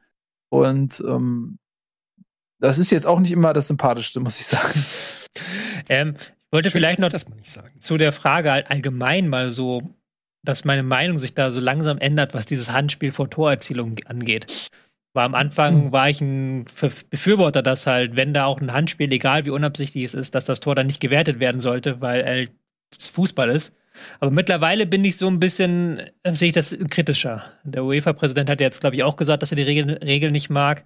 Und auch ich bin jetzt so, ja, es ist ja eigentlich kein strafbares Handspiel auch häufig bei solchen Szenen. Gerade jetzt beim Schalke-Spiel war es ja eigentlich, wenn du so willst, kein strafbares Handspiel. Und hier können wir auch drüber diskutieren. Und da wird es dann immer natürlich nachher abhängig gemacht, ob was gepfiffen wird, was dabei rauskommt. So. Wenn jetzt ähm, hm. Höhler das Ding nicht macht, es gibt eine Ecke, dann wird das ja nie mehr im Leben abgepfiffen. Hm. Sondern dann geht das Spiel einfach weiter, dann gibt es Ecke für Freiburg und Freiburg macht das Tor nach der Ecke. So, deswegen denke ich mir da, ja, eine Regel, die aber nur durchgesetzt wird, je nachdem, wie gut der Outcome ist von der Aktion, ist eigentlich nicht so geil, weil du sie ja nicht durchgängig hast, diese Regel. Also, wie würdest du es ich würde es wieder abschaffen, theoretisch. Ich persönlich. Ja. So. Aber gibt natürlich auch, so, einerseits ist ja auch immer komisch, wenn halt jemand einen Ball in die Hand bekommt und dann ein Tor schießt. So nach dem Motto, ja, eigentlich sind wir beim Fußball. Aber wenn es keine Absicht ist, kann man überlegen, ob man das dann nicht dann doch wieder durchgehen lässt. Naja, wollte ich nur einmal kurz gesagt Das haben. ewige Thema Handspiel. Ja, jedes Jahr wird diese Regel reformiert und wir finden einfach keine Lösung, die irgendwie befriedigend ist. Ja. Oder? Ja, ist so. Also seit jeder Saison diskutieren wir darüber. Jede Saison wird was ja, geändert. Das Problem ist, dass es auch immer wieder unterschiedliche Auslegungen von mehr oder weniger identischen ja. Fällen gibt. Das befeuert das Ganze dann. Nicht. Wobei wir jetzt ja hier seit ein paar Jahren halt eben diese neue Regel haben, die auch relativ einheitlich angewandt wird. Egal, was für ein Handspiel du bist, wenn ein Handspiel vorm Tor ist, dann ist kein Tor. So. Ja. Na, egal.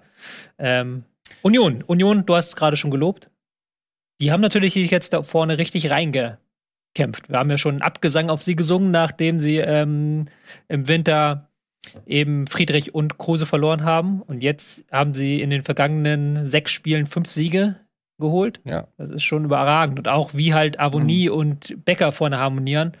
Becker am Wochenende mit dem Spiel seines Lebens. Das 1 zu 0 leitet er ein mit seiner Flanke. Das 2 zu 0 bereitet er direkt vor. Das 3 zu 0 macht er selber. Ähm, richtig, richtig gut drauf momentan, der Junge hat so ein bisschen mit der Präsenz, die er bei Kontern ausstrahlt, auch dafür gesorgt, dass Kruse nicht mehr so vermisst wird. Mhm. Weil sie eben jetzt wieder diese enorme defensive Stabilität haben. Sie kombinieren das mit enorm guten Kontern, mit enorm guten Umschaltbewegungen. Das ist wieder so Vintage Union Berlin, wie sie halt vergangene Saison und auch im ersten Aufstiegsjahr so richtig, richtig gut waren. Und das funktioniert momentan und das treibt sie jetzt auch in Richtung Europa League. Also sie wenn ja. sie am letzten Spieltag, gegen wen müssen sie ran jetzt am letzten Spieltag? Gegen, äh, gegen Bochum. Gegen Bochum. Zu Hause. Ja. Wenn sie das Ding gewinnen oder ähm, ja, wenn sie das Ding gewinnen, dann sind sie auf jeden Fall in der Europa League. Und das ist ja dann mal ein Aufstieg im Vergleich zur vergangenen Saison.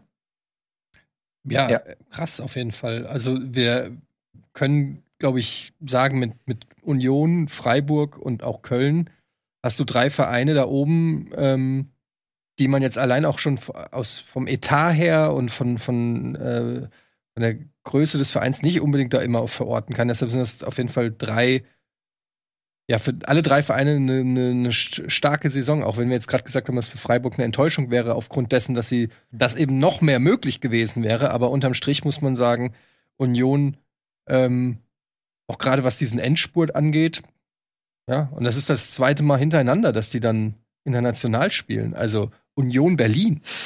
Die sind überhaupt erst seit drei Saisons, äh, ist die dritte Saison überhaupt erst in der Bundesliga. Wieder. Ne? Also das ist schon, was da gearbeitet wird und auch immer wieder mit schweren Abgängen ähm, mussten sie ja auch umgehen. Also es spricht auf jeden Fall für die Arbeit, die da ähm, in Berlin gemacht wird. Kann man gar nicht genug loben, finde ich. Ja, wir haben da drei Vereine wirklich, Freiburg, Union, Köln. Ähm, das ist das, äh, die, die, die Lob-Tabelle, äh, so da, die drei. Ja. Ähm, beide, also alle drei ähm, überragende Saison ähm, aus ihren Mitteln. Und ähm, das, man hat immer das Gefühl, wenn man jetzt äh, überschwänglich über die eine Mannschaft redet, muss man direkt über die andere auch nochmal reden, äh, damit das nicht in Vergessenheit gerät, dass das genauso sensationell gut ist. Genauso wie ich über Köln schwärme, ähm, musst du auch über Union schwärmen. Da bin ich voll bei euch. Also das ist, ähm, ich sag's ja auch gerne mal wieder, ich hatte sie in der Aufstiegssaison damals ähm, live im Stadion gesehen, in Hamburg im Volksparkstadion.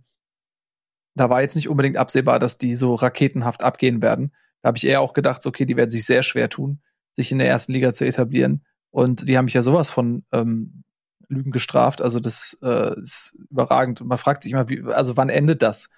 Äh, weil die haben natürlich auch also die schaffen es immer, dass auch die Transfers alle einschlagen. Dass die Spieler, ne, wir sagen es ja immer wieder, die holen Spieler, die sind irgendwo anders gescheitert oder da hat es irgendwo anders zumindest mal nicht so wirklich gereicht. Und aus diesen Leuten ähm, formen die dann so eine Einheit zusammen. Und man fragt sich schon, okay, ist, also ist das jetzt auch irgendwie ein bisschen Glück oder ist so, oder äh, kann das mal mit ein, zwei, drei Transferperioden auch mal wieder ähm, scheitern, wenn dann vielleicht jetzt auch mal ein Avonie noch mal geht und, und die nachfolgenden ähm, Spieler können das nicht ersetzen oder so. Keine Ahnung, aber für den Moment ist es fast schon unheimlich, finde ich, was, was Union da macht.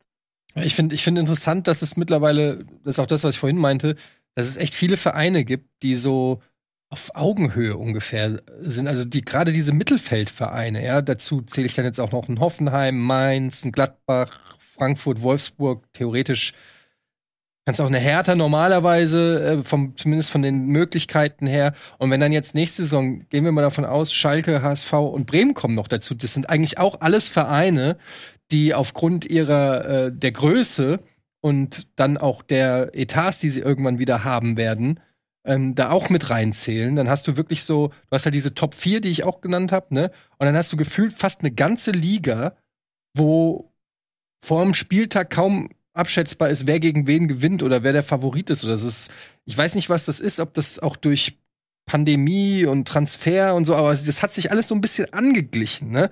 Also du siehst auch Augsburg holt sich jetzt mal einen Spieler für 10 Millionen oder für 12 Millionen, Freiburg holt sich einen Ginter. Ähm, das war, vor ein paar Jahren hatte ich das Gefühl, war das noch nicht so leicht für solche Vereine, solche konkurrenzfähigen Kader zu holen, wo du auch als besserer Verein sagst, wow, so einen Spieler hätten wir auch gern. Mhm. Das ist natürlich die gute Arbeit, die du auch leistest, wenn du jetzt guckst, Freiburg kann jetzt halt wieder einen Schlotterbeck verkaufen für 25 plus Millionen. Ähm, dann hast du natürlich wieder Geld, um andere Spieler zu holen. Und wenn du da im Scouting dann halbwegs gut bist, dann kannst du das auch jedes Jahr wieder wiederholen. So Beispiel Eintracht Frankfurt. Also das ist ja die Schatten, das ist ja dann die Gegenseite wieder dieses, völlig überhitzten Transfermarkts, dass du da auch wieder Werte schaffen kannst und dann wiederum dein Verein eben in der Position stärken kannst, wo er vielleicht vom Umfeld und von der Größe her nicht hingehört. So, wenn man jetzt an Freiburg denkt zum Beispiel, die ja nicht das größte Umfeld haben, mhm. aber einfach immer wieder sauber und solide gearbeitet, gewirtschaftet haben. Mhm. Du hast, finde ich, auch so einen äh, Potenzialbereich in der Tabelle.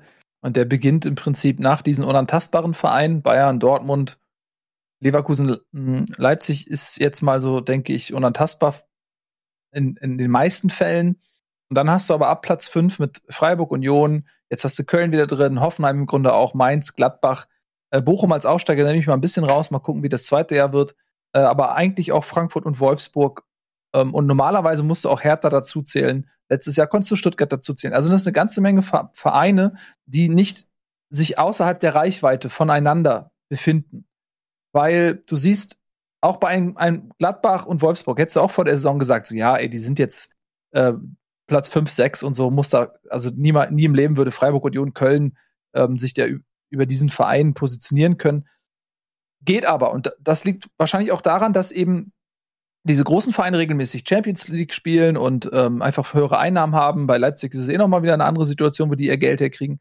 So, und wenn du dann aber siehst, okay, die anderen Vereine, die, die haben jetzt auch nicht aus diesem internationalen Topf so regelmäßig so viel Geld. Und wenn sie dann vielleicht einen teuren Kader haben und fallen dann mal aus den internationalen Wettbewerben raus, wie es bei Gladbach der Fall ist oder meinetwegen auch vielleicht bei Wolfsburg, ähm, dann musst du, hast du wieder eigene Probleme mit Kadergröße, Gehaltsstruktur und so weiter, mit denen du umgehen musst. Da kannst du dir auch keine Formkrise äh, leisten, sonst bricht es auseinander. Andere Vereine arbeiten war wiederum gut. Also das, ich habe schon das Gefühl, es gibt so einen so einen Wettbewerbsbereich, ja, innerhalb der Bundesliga, der schon auch Spaß macht, weil du kannst nicht vorher sagen, was passiert. Du kannst jetzt auch nicht für die nächste Saison sagen, ähm, wie sich das einordnet. Was ist mit Gladbach, was ist mit Wolfsburg, vor allem was ist mit Frankfurt?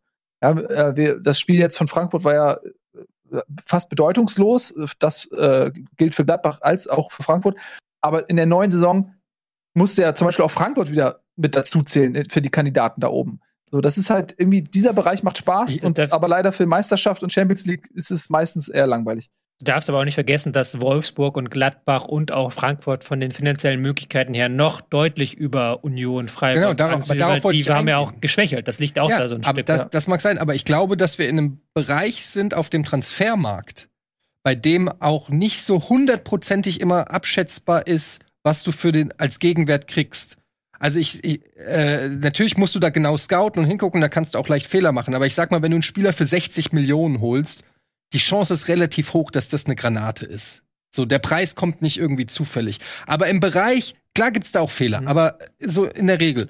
Aber im Bereich, weiß ich nicht, Spieler für drei bis sechs Millionen, ja, da gibt's halt Spieler, die haben unglaubliches Potenzial und explodieren, aber bei vielen ist es vielleicht auch ein Gamble der hat schon mal gezeigt in einer schwächeren Liga oder der war bei einem größeren Verein nur auf der Bank oder so, hat aber immer noch äh, einen guten Namen, war mal irgendwann in der U-Nationalmannschaft. Also da hast du so einen Bereich, wo diese Vereine investieren in ihre Peppis und Lindströms und wie sie alle heißen und der eine davon startet durch und wird der wird eine Granate und der andere erweist sich als ja, hat nicht so ganz die Erwartungen ja. erfüllt und ich glaube, das ist in in einer gewissen Preisklasse gibt es natürlich diesen, diese, wie soll ich sagen, diesen Fehler, äh, äh, diese Fehlerquote ist da einfach ausgeprägter als in den zwei, drei Regalen weiter oben. Du hast mit Union und Freiburg da oben natürlich auch Vereine, die sehr, sehr stark eine Strategie verfolgen. Also Freiburg, die auf den Transfermarkt gucken, okay, wo kriegen wir Spieler, die jung sind, die wir vielleicht noch so einen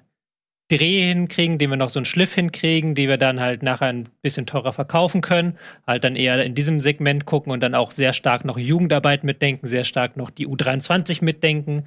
Ähm, wohingegen Union, ich weiß gar nicht, habt die, haben die eine Jugendarbeit, die so, so also übertrieben gesagt, natürlich ja, haben die eine Jugendarbeit, aber die dann im Zweifelsfall sagen, okay, wir holen dann eher den 30-Jährigen, der vielleicht in der Bundesliga das noch nicht gezeigt hat, aber von dem wir wissen, der geht die Intensität, der hat die Mentalität und der geht diesen Unionweg 100% mit. Das sind ja zwei völlig unterschiedliche Strategien, die aber beide auf ihre Art zu Erfolg geführt haben. Aber sie haben jeweils eine St äh, Strategie sehr, sehr konsequent über mehrere Transferperioden hinweg verfolgt und haben dann auch, wenn sie Spiele abgeben mussten, nicht gesagt, okay, jetzt werfen wir alles nochmal um, sondern wir machen das weiter, wir gehen diesen Weg weiter. Wir setzen Kruse eben durch Sven Michel und äh, gucken, dass wir einen Behrens bekommen oder ähm, Freiburg guckt dann eben mal, dass sie dann noch aus Belgien den 19-jährigen Rechtsverteidiger holen.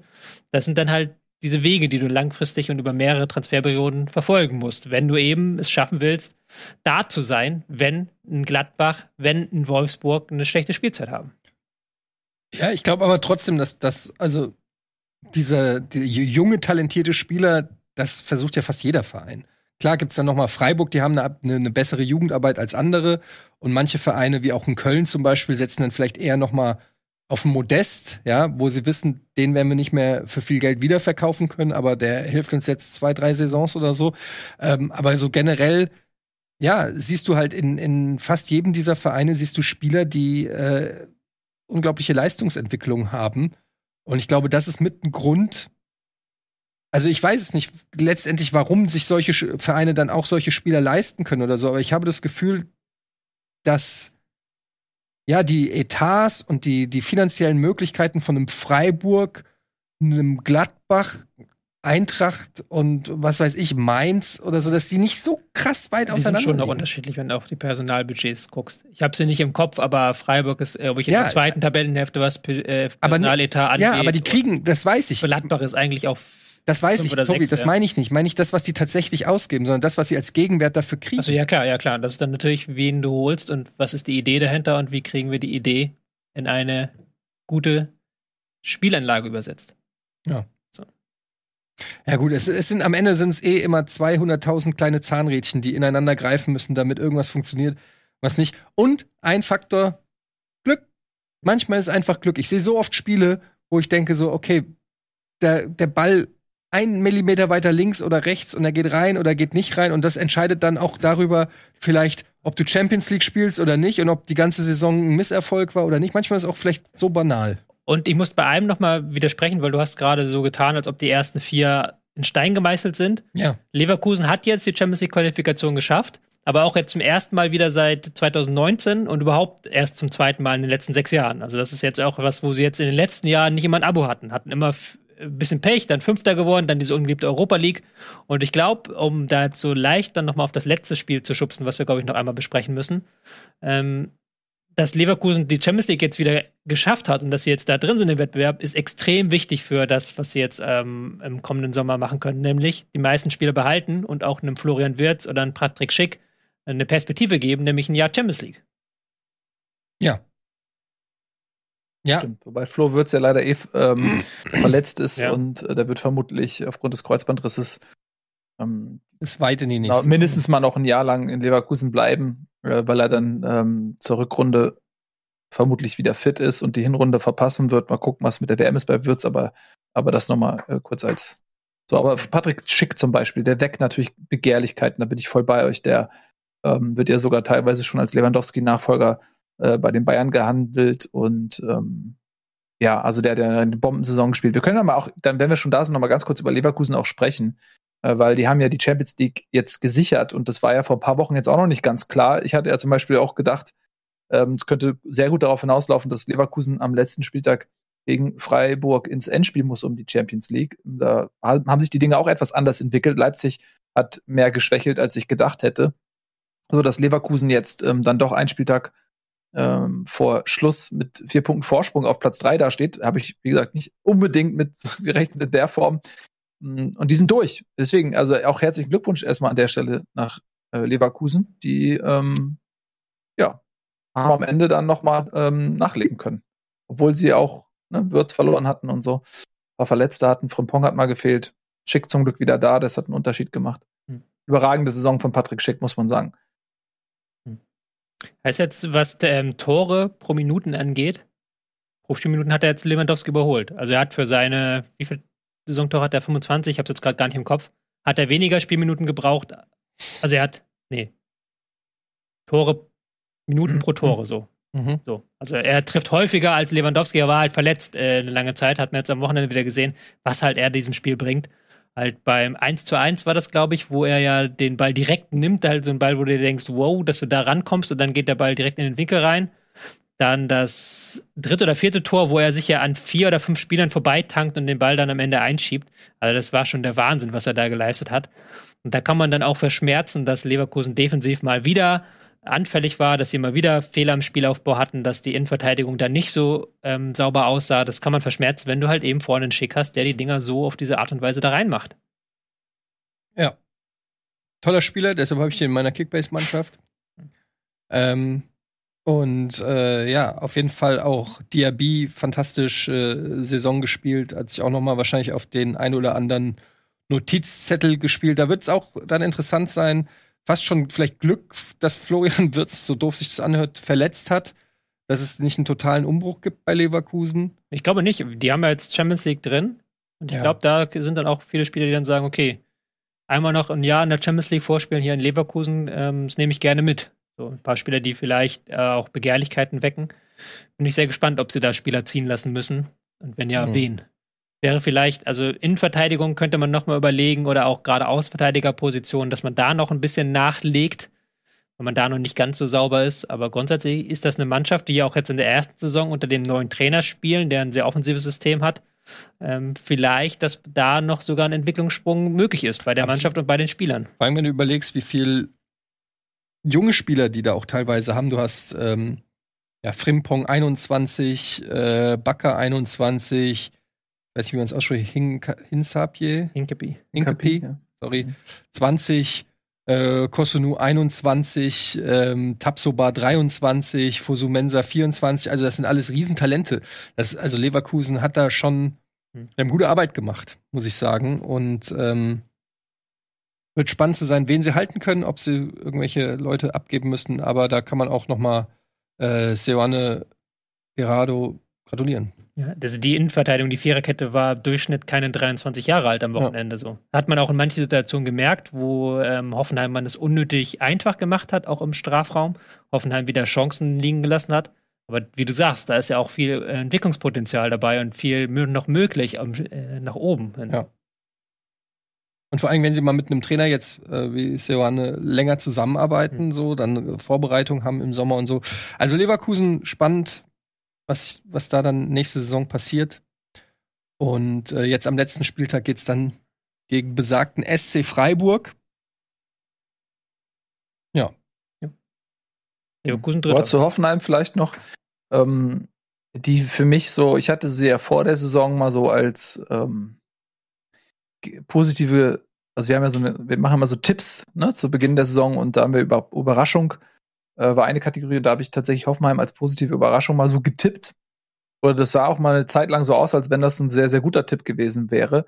Aber jetzt machen sie wieder Hoffenheim-Sachen ähm, und zum letzten Saisonviertel, jetzt schmeißen sie wieder alles weg, äh, verlieren die Spiele nur noch und die Punkte, mh, sodass sie durchgereicht werden auf Platz 8, was dann, wenn es, ja, viel wird sich ja eh nicht mehr verändern können. Sie können vielleicht noch auf Platz 9 runterrutschen, wenn Mainz gewinnt und Hoffenheim äh, nur einen Punkt holt. Dann ist es genau das, was am Ende dann auch erwartbar ist, also einfach Durchschnitt. Und das ist einfach auch ein bisschen enttäuschend, weil in dieser Saison war vor Hoffenheim viel mehr drin. Ähm, Wir haben jetzt natürlich viel Freiburg, Union, Köln gelobt, aber wenn man mal schaut, was andere Mannschaften, nämlich äh, Gladbach, Frankfurt, Wolfsburg auch, und auch Hertha im Grunde mit den Möglichkeiten angeboten haben, dann wäre auch für Hoffenheim in dieser Saison eine Menge möglich gewesen. Und die haben auch einen guten Kader und sie haben zeitweise eben auch ihr Potenzial auf den Platz bekommen. Und dann sind immer, immer diese Phasen, wo es dann einfach wochenlang nichts klappt, gefolgt von Phasen, wo wochenlang alles klappt, diese völlig fehlende Konstanz. Das ist dann am Ende bei Hoffenheim schon auch eine große Enttäuschung, denke ich, dass es wirklich nur zu Platz 8 oder 9 reicht. Muss man auch mal sagen. Ja, da muss man auch mal Fragen stellen, warum das gerade so im Saisonendspurt so eingebrochen ist. Äh, in den letzten acht Spielen kein Sieg. Dann darfst du dich natürlich auch irgendwann nicht beschweren und dann muss man auch mal bei Hoffenheim in die Analyse gehen, woran es liegt. Ich gehe jetzt auch in die Analyse und sage, wir haben nicht mehr viel Zeit. Und ich möchte unbedingt noch über Europa League und Champions League reden. Deswegen lass uns mal jetzt noch zu dem letzten Verein kommen, der am Wochenende noch gewonnen hat. Da ist nämlich auch die Brücke zur Europa League dabei. Wie gesagt, Frankfurt gegen Gladbach und Dortmund gegen Fürth. Die Fans verzeihen uns, uns bitte, dass wir die beiden Spiele heute komplett übergehen. Und einmal kurz zu Leipzig, die eine Reaktion gezeigt haben auf die, das Ausscheiden in der Europa League. Ähm, ein klarer 4 zu 0 Sieg gegen Augsburg, wo dann nach dem 1 zu 0 dann schon klar war, in welche Richtung es geht, nämlich dass die Leipziger dann Räume angeboten bekommen, dass die Leipziger dann so ein bisschen äh, Brust rausgemacht haben und dann über einen richtig starken Mukiele, der auf rechts angetrieben hat, und wieder einen sehr starken Kunku, haben sie diesen wichtigen Sieg sich geholt auf dem Weg zur Champions League. Aber natürlich noch der Schmerz ein bisschen da von dem Europa League, von dem unnötigen, würde ich fast sogar sagen, Ausscheiden im Europa League Halbfinale gegen entfesselnd aufspielende Glasgower. Ja, ähm, das habe ich natürlich auch mit einem gewissen Interesse verfolgt und muss sagen, das hat mich auch schon auch ein bisschen beeindruckt, weil das war schon natürlich ein krasser Hexenkessel.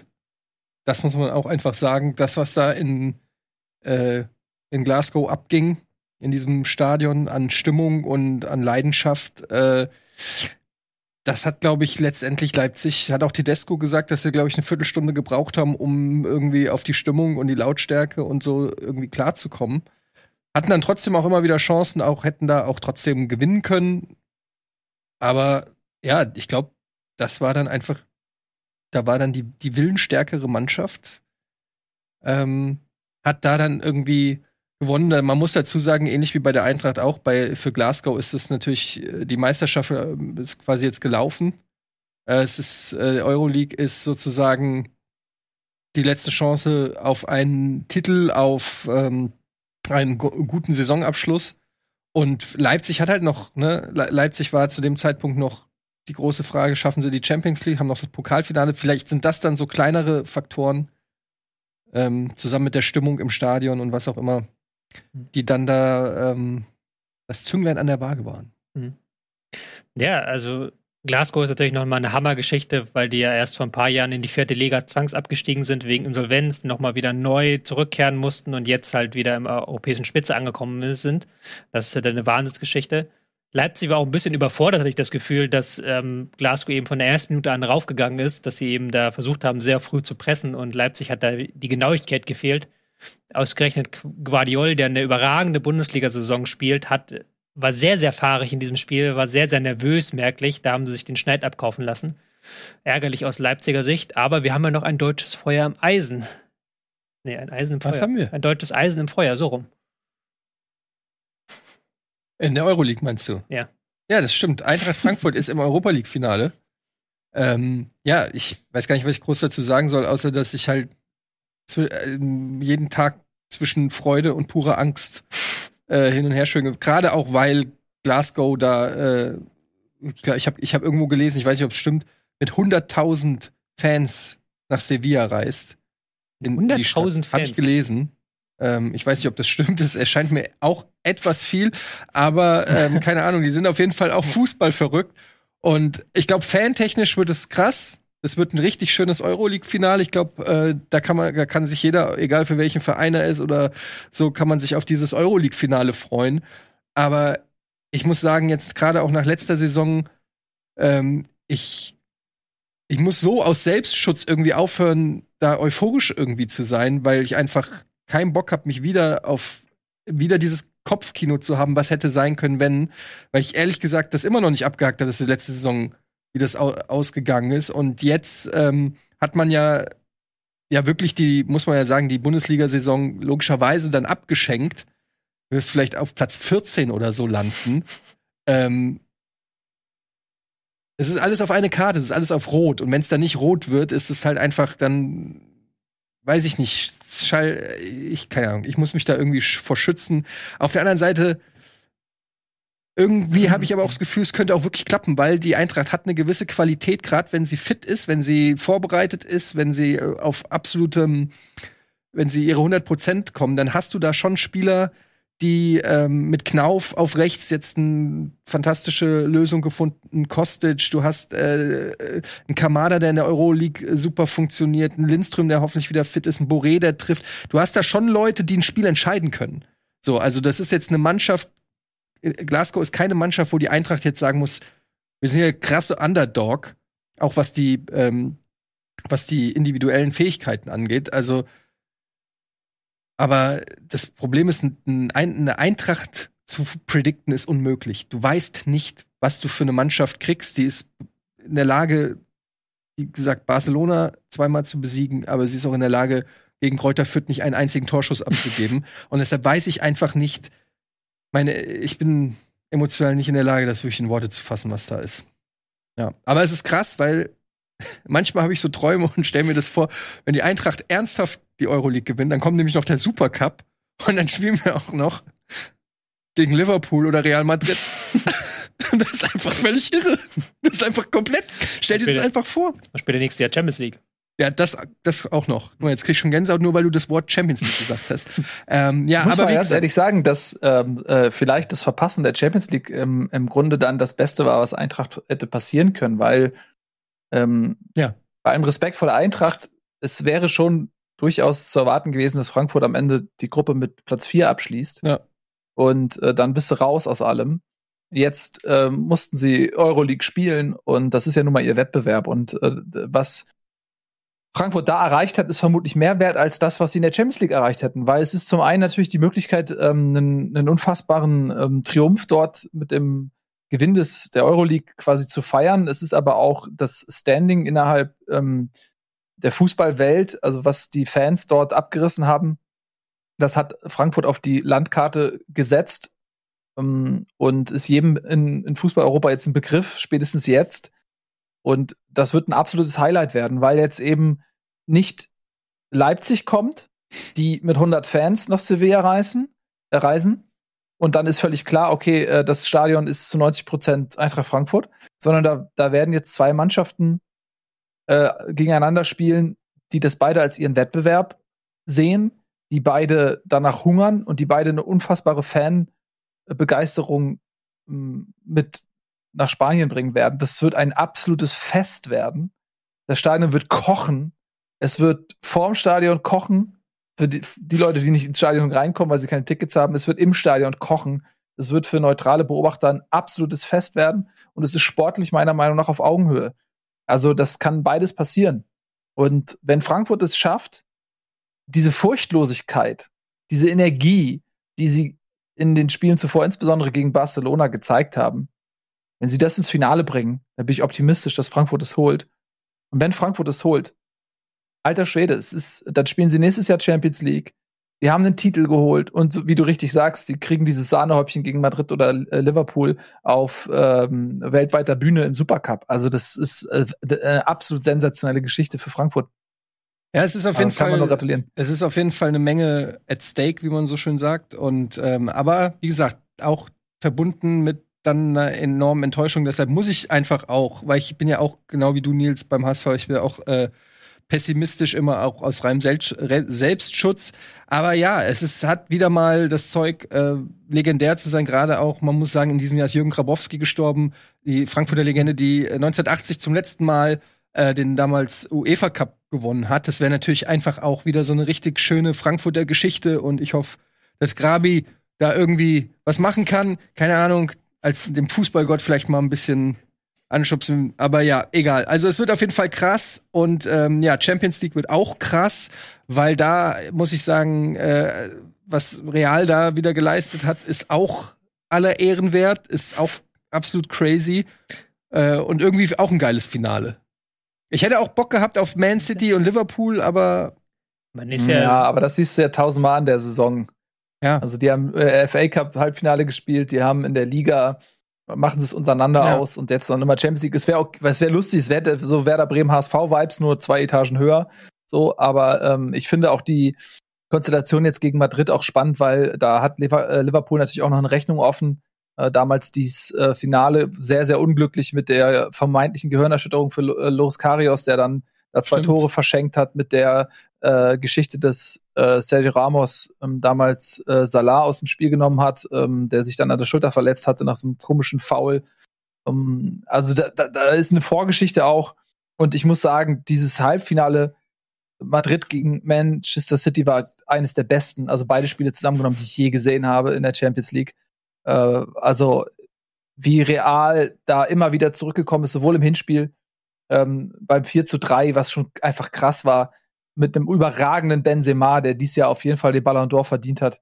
Und äh, dann sind sie mausetot, City fährt da die Konter, äh, schießt da äh, Grelisch da auf der Linie die Geschichte, wo geklärt wird und äh, Foden angeschossen wird auf der Linie. Also und dann äh, kommt Real dann noch in der Nachspielzeit zurück. Also es ist einfach äh, zum, zum Zuschauen als Neutraler zu sehr überragend gewesen. Ich weiß nicht, äh, wie viele Herzinfarkte da ähm, in, in Manchester und Real da passiert ist, aber ich kann mir vorstellen, eine Menge wenn du halt dir anschaust, dass sie schon gegen Paris halt ja diese beiden Spiele hatten und dann gegen ja. Chelsea. Und Real hat es jetzt wieder das Grundstück geschafft, glaube ich, in dieser K.O.-Phase von insgesamt zwölf Halbzeiten mindestens zehn schlechter gewesen zu sein als der Gegner. Ja. Und am Ende stehen sie trotzdem im Finale, weil sie, weil es mit Real Madrid nie zu Ende ist, bis die fette Dame singt. So. Die, mhm es ist auch nicht mal mehr irgendwie eine Überraschung oder sowas, dass du sagst, ja, das ist jetzt das Wunder von Madrid, sondern das ist einfach ein normaler Abend bei Madrid. Wenn du die nicht, wenn du die nicht auch nur so ein Stückchen am Leben lässt, dann haben die die Eier, um halt das dann bis zur letzten Minute offen zu halten, weil die wissen, ja, kommt doch. Ja, du ist hast noch halt, nicht, ist noch nicht vorbei. Du hast ja einfach eine unfassbar brutale individuelle Kla äh, Klasse, gerade in der Offensive, wo halt einfach, ja, manchmal diese Spieler einfach auch ein komplettes Spiel dann drehen können. Und ähm, deshalb meinte ich so, Man City hat eigentlich den schöneren Fußball in, der, in dieser Champions League-Saison gespielt, finde ich. Aber ähm, ja, ich muss auch ganz ehrlich sagen, obwohl ich nicht große Sympathien für Manchester City habe, brauchen wir nicht drüber reden. Aber irgendwie tut mir Pep leid. ich weiß nicht warum, aber irgendwie Ja, also es war, war, war also, wieder so ein, so ein ganz typisches Guardiola-Ding, weil es war erstens super. Ja, er hat es diesmal nicht vercoacht. Ja, es war super viel Pech dabei. Also, das ist ja auch immer, wir tun ja. immer so, als ob er immer nur vercoachen würde, aber es ist ja auch immer sehr, sehr viel Pech dabei, wenn, ähm, Liverpool, äh, wenn Liverpool, sag ich, wenn City ausscheidet oder auch mit Bayern war ja auch sehr, sehr viel Pech dabei.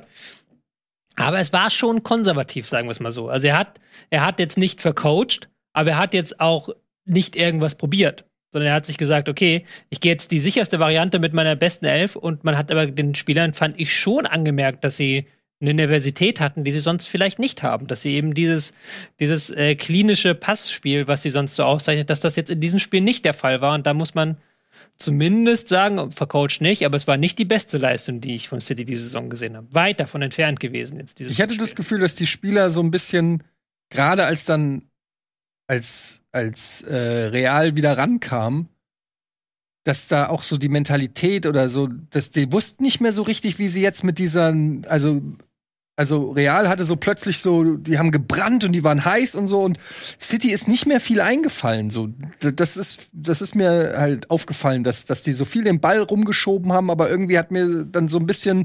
Wobei nicht mal mehr das. Am Ende haben sie ja wirklich, wirklich nur noch lange Bälle nach vorne gejagt und dann war ganz am wieder, Ende in der Verlängerung. Dann. Da war auch wieder kein Unterschied mehr zwischen Hertha will den Ausgleich erzwingen und äh, Man City will den Ausgleich ich meinte noch erzwingen. Da, ich meinte noch Du meinst davor. jetzt da, ja, ja, ja, klar. Aber das da, war dann ganz am Ende. Dann war es ja auch gar nicht mehr irgendwie das, was du mit ihnen ähm, verbindest. Ja.